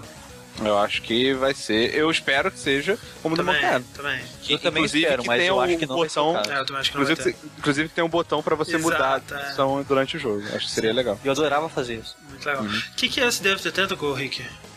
O David the Tentacle é um joguinho, cara. É um joguinho É um joguinho. Se a, É, pessoa, tá. se a pessoa quiser saber mais sobre esse jogo, será que tem um podcast que ela pode escutar? Eu acho que tem. Agora, eu não sei se foi um um dash ou um download. Foi um dash, foi um dash. Um dash já, ok. Só, só nós, Rick, só nós. Na É, era nós, né, velho? Caraca, era eu e você, velho. E você. Desculpa Então, entrar na vida de vocês. Esses dois aí, encheridos. Pois é. Ho- Hoje em dia, se você virasse e falar, Rick, você acha uma boa ideia eu fazer um podcast sobre o Dedo Tentacle só eu e você? Eu falaria não. Mas aqui naquela época a gente fazia um podcast por semana, já pensou, Rick? É Sim. absurdo. Nossa, tá maluco. É, mas sim, cara, Devil the Tentacle, é, quem, quem anunciou tudo isso foi nosso colega, amigo e presidente e, e do mundo, Tim Schafer. Cara, joguem, né, cara? É um clássico. É, Não, Não, não Ainda joguem, não. Ainda não, não. não joguem, é, Espera esperem, esperem, esperem isso aí. É, exato. Ou então jogue e depois jogue o remake, né, pra ver a diferença, não sei. Pode ser também uma opção. É isso aí. Mas, André, Ah. Teve um outro anúncio de um remake, hein? Ai, caralho, esse foi foda, cara. Mano, não acredito, cara. Caralho. Caralho, chegou o cara da Square, né, velho? Chegou, Deus. produtor da Square. Ai, caralho, cara, velho. O cara chegou lá, cara, a risada que ele dá, cara. Eu tenho certeza que tá rindo da cara de todo mundo, cara. Razão, Porque eu- eu também estaria, velho. Porque um cara, André, eu não lembro o nome dele agora, desculpa. O cara sobe no palco, dá uma merda da conferência da Sony no final e fala: a gente vai relançar Final Fantasy VII. Não, é assim, é assim, vocês lembram do maior clássico da Square que já existiu? Final Fantasy VII. Nessa hora, cara. Esse nego já tava tirando a cueca pela cabeça. Já. Não, não, você vendo a, a- a reação da plateia, Não, assim, todo lou- mundo tava nervoso que não passava uma agulha no cu o logo do Final Fantasy VII gigante na tela. E aí começa um trailer e falava assim: reviva a emoção, reviva. Cena do jogo normal. É, exato. E aí, ok, agora vai mostrar que finalmente vai fazer o remake. Porque, tipo assim, cara, é aquela coisa. A gente, a gente, é, a gente fala, é, nunca vai acontecer, né? Não aconteceu até hoje, nunca vai acontecer essa porra. Porque se fosse questão de, de pedirem a porra do remake, já teria acontecido, né? Então, A gente, já, a gente já falou que, é o que é na real, né? É uma caixa de vidro que, em caso de, de falta de dinheiro, Exato, quebra exato. aqui.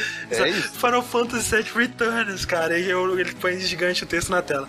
E aí, você pensa, cara, ok, eu- até agora eu tinha convicção na minha alma de que nunca ia acontecer. Mas tem um cara da Square no palco da Sony falando que, que a gente vai reviver o maior clássico da história da Square. E, tipo, não tem nenhuma condição deles simplesmente estarem lançando um jogo de PlayStation 1, não é mesmo? Não! Então, né? Por quê?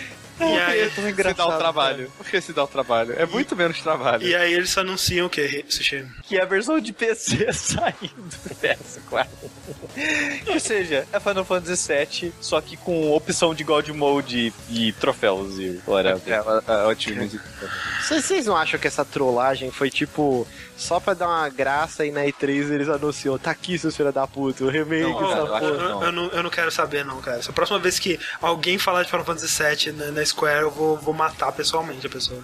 E olha, que eu nem, cara, e olha que eu nem gosto tanto assim de Final Fantasy VII, é só porque seria uma coisa tão, tipo, grandiosa, sabe? Que as pessoas estão esperando há tanto tempo que, que porra, seria foda, sabe? Seria legal para as pessoas pararem de, Exato, falar disso, né, exato. velho? Para as pessoas Cara, pensarem. seria melhor se ele "Caraca, fosse lá, passasse o carro da, do Final Fantasy XV tocando Barbie Girl e acabasse, cara. Seria melhor. Ou não, sabe o que é o mais hilário? Porque, tipo assim, se fosse na conferência da Microsoft, ainda teria um sentido, porque Final Fantasy VII estaria indo pela primeira vez para um console da É. Microsoft, né? Agora, PlayStation 1 Classics, cara, o jogo tá no PS1 Classics desde tipo 2007, velho. Ou vai tomar no cu, cara. Não, E, e no final do anúncio a galera batendo palma. Não, mas é engraçado, né, Márcio. Você tem, tem a foto com comparação na hora que o cara falou e, uma- e depois o público, o mesmo público, na hora que tava passando o trailer, cara. Todo mundo triste. Pessoa triste, assim. Arruma essa foto aí. É muito bom, cara. É muito boa. Ou não, Parabéns. É, é- é bizarro, cara. Eu, assim. Eu, eu não duvidaria que a Square fosse capaz de fazer uma imbecilidade dessa, velho. Mas a Sony ter achado que seria uma boa, uma boa ideia de dedicar cinco minutos que fosse pra esse cara no palco no final da conferência dela, eu não, eu não entendo, velho. É que também tem o lance do aniversário de 20 anos, né? E o Final Sim, Fantasy VII, verdade. tipo, foi o grande boom do PlayStation 1, né? Todo mundo queria pra jogar o Final Fantasy VII. Então talvez, né? Vamos tentar olhar com outros Eu não olhos. sei, velho. É, É, não, pra mim ainda não faz sentido o que aconteceu, né?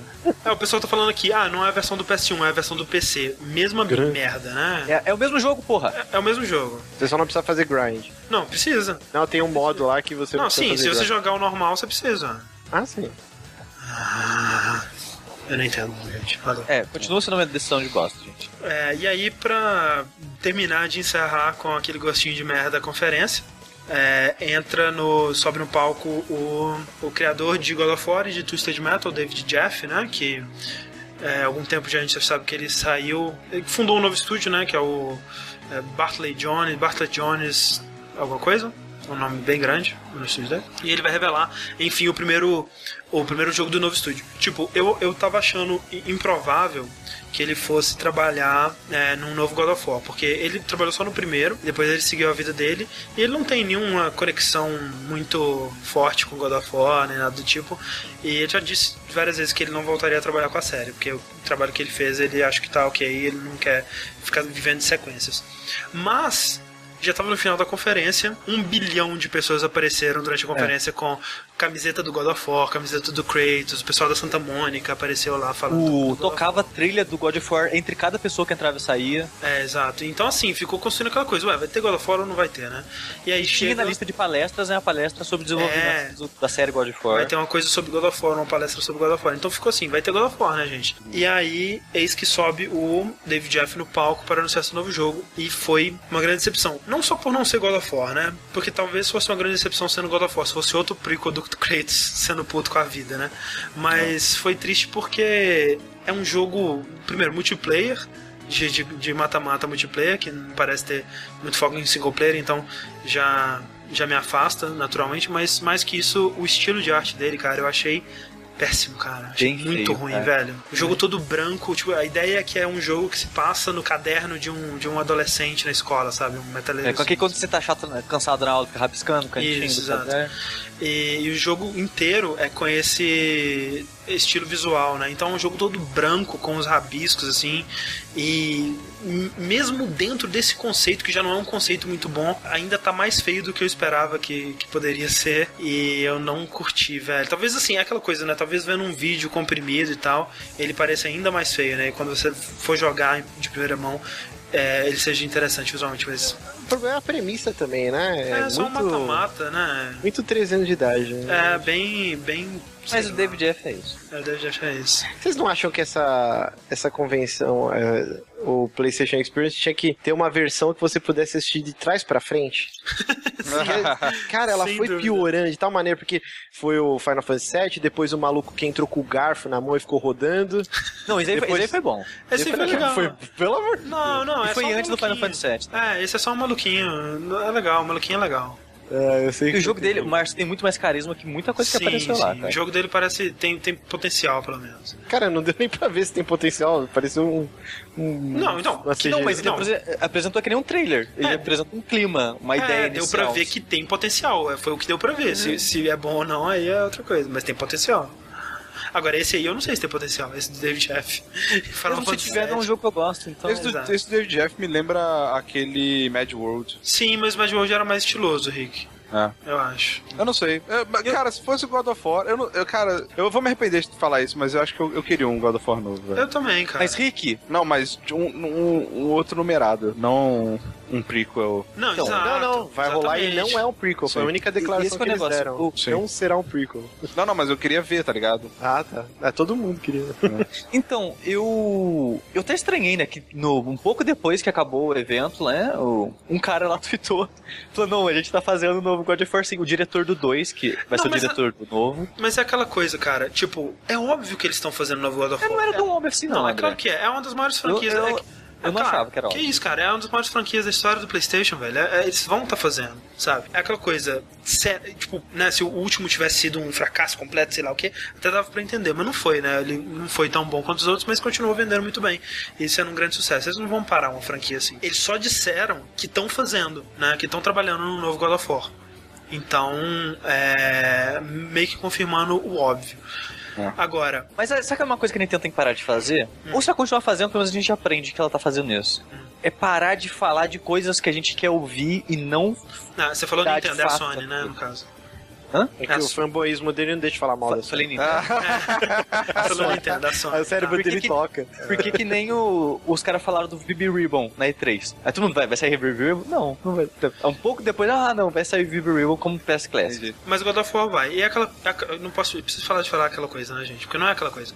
Mas, Mas assim, é, e, e nesses ficaram, não, God of War, God of War na nossa cabeça o tempo todo, pra quê? Pra porra nenhuma, sabe? Mas, Sushi, eles disseram que não vai ser um prequel, que já, já é legal. Que eles vão abandonar o Kratos e sua ira contra, sua, contra as pessoas que. Cara, eu queria, tipo, o nome do jogo é diz God of War. É, Cara, tem, tanto tanta potencial, religião, né? Eu ia Tem isso tanto agora. deus da guerra por aí, cara. Faz um nórdico. Não, velho. é um universo tão legal, sabe? Essa visão, tipo, mega violenta do, das mitologias. Dava pra Sim, porra, pega o Loki, pega, o Loki, É, pega dá- a, a mitologia nórdica, sei lá, É, cara. faz uma trilogia pra cada. Pra cada... Cristianismo, cristianismo, seria irado. Caralho, velho, já dá Caraca, você pode jogar com Cara, Jesus. seria foda, cara. Mas, Jesus. ou seria foda, Queira matar cara. Deus. Seria foda. Mas assim, eu tava vendo, eu tava. Eu acabei não baixando o vídeo aqui pra tocar, mas eu tava vendo vídeos do. do God of War 3. E, cara, é um jogo que ele não tem o renome que ele devia ter, cara. Porque aquela abertura, aquela cena inicial dele contra o Poseidon, velho. Pô, muito aquilo é foda. demais, cara. Muito Você em cima velho. da Gaia. Cara. Cara, é muito incrível. E, e, e eu, eu fiquei com saudade, sabe, vendo aquilo. e vendo, tipo, uma coisa que nenhum outro jogo é, conseguiu replicar até hoje é a sensação de escala, né? De como as coisas são gigantescas, co- como em, é, em God of War, sabe? É, talvez Azura's Wrath, né? Mas eu acho que nem ele, porque Azura's Mas Wrath... Azura's Wrath é de maneira mais limitada, de certa forma. Sim, e, é, pois é, a jogabilidade é mais limitada e não tem aquela mesma sensação, né? No, no God of War você tá correndo livremente pelo corpo corpo de um titã e batalhando outros inimigos em cima. Cara, Cara, é e você enfrentando foda, o próprio cara. Atlas, sabe? É, é o Cronos, na verdade. O Cronos, né? isso. É. Muito, muito maneiro. Mas, ó, sinceramente, acho que na mitologia grega não tem mais o que eles mexer, cara. Não, a mitologia. Ele não. O Kratos matou toda a mitologia É, não grega. tem mais. A única saída deles é fazer esse lance aí, Sim. cara. Faz o God of War Jesus. Abandona o Kratos, né, cara? Tem os culhões pra abandonar esse personagem, vocês conseguem criar outro mais maneiro. Conti- pode continuar chamando é, God of War, não tem problema. Tem tanto potencial e fico triste deles não estarem aproveitando, sabe? Pra, pra Caralho, não falar que no. que tinha saído do God of War Ascension, cara. Ascensions, hein? Cara, eu lembrei Assunção. agora. Pois é. Pra não, pra não falar que não, não mostrar o Kratos nem God of War, ele vai ser um chefe agora no Shovel Knight, né? Sim, É muito maneiro. Foi isso. E é isso aí. É isso. Vocês não gostaram da- da- do evento, de modo geral? Não, eu gostei. Eu gostei de ver né, o, o Uncharted, gostei de ver Street Fighter. Não, o, É, mas o lance, o, o evento em si, sabe? Essa ideia de, Gostei, de gostei. reunir Ideia o pessoal pra. Tipo, uma mistura de, de PAX com E3, assim, sabe? Eu gostei dos painéis, cara. Eu, eu fiquei muito puto que na hora do stream eles sempre cortavam o pessoal no meio. É, assim, mas eles estão upando agora cada um pro YouTube separado. Pois é, isso, é- isso é Ah, a legal. gente esqueceu de, de falar uma última coisa. Hum. No Man's Sky. Ah, mas né, a gente não tem o que falar. Tô A já falou preguiça com sobre esse jogo, cara. Cara. Fiquei, eu tava três da manhã no, no, no, no sábado ali, que eles iam passar a jogabilidade dele, começou a tocar aquela banda e passar o mesmo vídeo em loop no Pra mim serviu como o oposto que foi da E3, que eu fiquei maluco, agora eu tô cagando pra esse jogo. Tô achando É, é, confortável, na verdade. Mas a gente tá cagando por quê? Porque eles não mostram nada. Ah, tá sempre uma porra. Ah, manda vizinha, aí voa, aí vai pra outro planeta. O que, que você vai fazer nesse outro planeta? Não sei, vai ficar andando. Eu não sei. Vamos ver. Eu ainda quero jogar esse jogo, mas Eu, é. não, eu também quero. Eu quero ver o que, que vai ser. Curioso, mas. Mas eu gostei muito desse evento, André, e não sei se foi a, a Sony só quis fazer de uma, é, uma única vez pra comemorar os 20 anos ou se ela tava testando. Não, eles, o Adam. Boys disse que vai ser anual agora. Ah, porque eu achei excelente, cara, o É, evento. bem legal. É, é, é, eu acho que todo mundo tem que fazer isso, né? A Nintendo já tá fazendo o Nintendo Direct dela. É, é, eles estão meio que se libertando da E3, né? Nintendo fez o The Game Awards também. Sim, é verdade. O Marcos ele ficou muito ofendido, cara. Não, não fiquei não, eu gostei. Gostou, Os gostou. anúncios foram foda. É que eu queria também a presença da Sony e da Ano que Microsoft. vem vai ser a. Microsoft que vai bancar, relaxa. Não vai. A Microsoft é muito orgulhosa. Beleza, gente. Então é isso aí. Deixa eu ver se tem alguma outra perguntinha aqui. Ah, tinha alguém perguntando sobre isso do God of War, o que, que, poderia ser, então a gente respondeu já. Mas, no mais, a gente fica por aqui. Esse mais, mais um vértice concluído. Não deixem de assinar o Twitch. Você que está assistindo ao vivo agora, clique no botãozinho roxo de baixo. Faça qualquer doação que você puder, que já é uma grande ajuda. Paçoca também é, é- a gente aceita paçoca também. Paçoca na caixa postal. Ah, Tem um Falando link nisso, da o caixa Márcio tem postal. que dar uma olhada na sua caixa postal, velho. É Na minha? É, ué. Ah, não, eu olhei faz uma semana. Ah, então E o- já falei, mandou o cara mandou um porg pro Rick e tá morto lá Tá dentro. morto, quem tá, tadinho. Caraca, não, não dá ideia, pelo amor de Deus. Não faço não, gente. Manda, pode mandar. O pessoal tá perguntando se a gente não vai falar do jogo da mulher de toalha. Mas é um jogo que a gente já sabia também, não tem muito o que falar. É, não tem o que falar o quê? Que jogo da moeda toda? O Ah, o Dawn. Dawn. É, parece que legal ainda, parece legal. Não, isso vai ser foda, jogaço. E, e foi o, o meu ponto alto, agora bem lembrar, foi o meu ponto alto do PlayStation Experience, porque o cara jogando e a galera gritando as opções foda, que ele foi tinha que foi a parte mais legal da, da Foi convenção. muito legal. É, e aí, lembrem também de, assinar, de seguir a gente no, no Twitter, né? O arroba jogabilidade, pra você sempre ficar sabendo o que vai rolar e o que tá rolando. E muito obrigado, Sushi, Rick, Márcio. E até a próxima. Tchau! Até a próxima, galera! Howdy ho!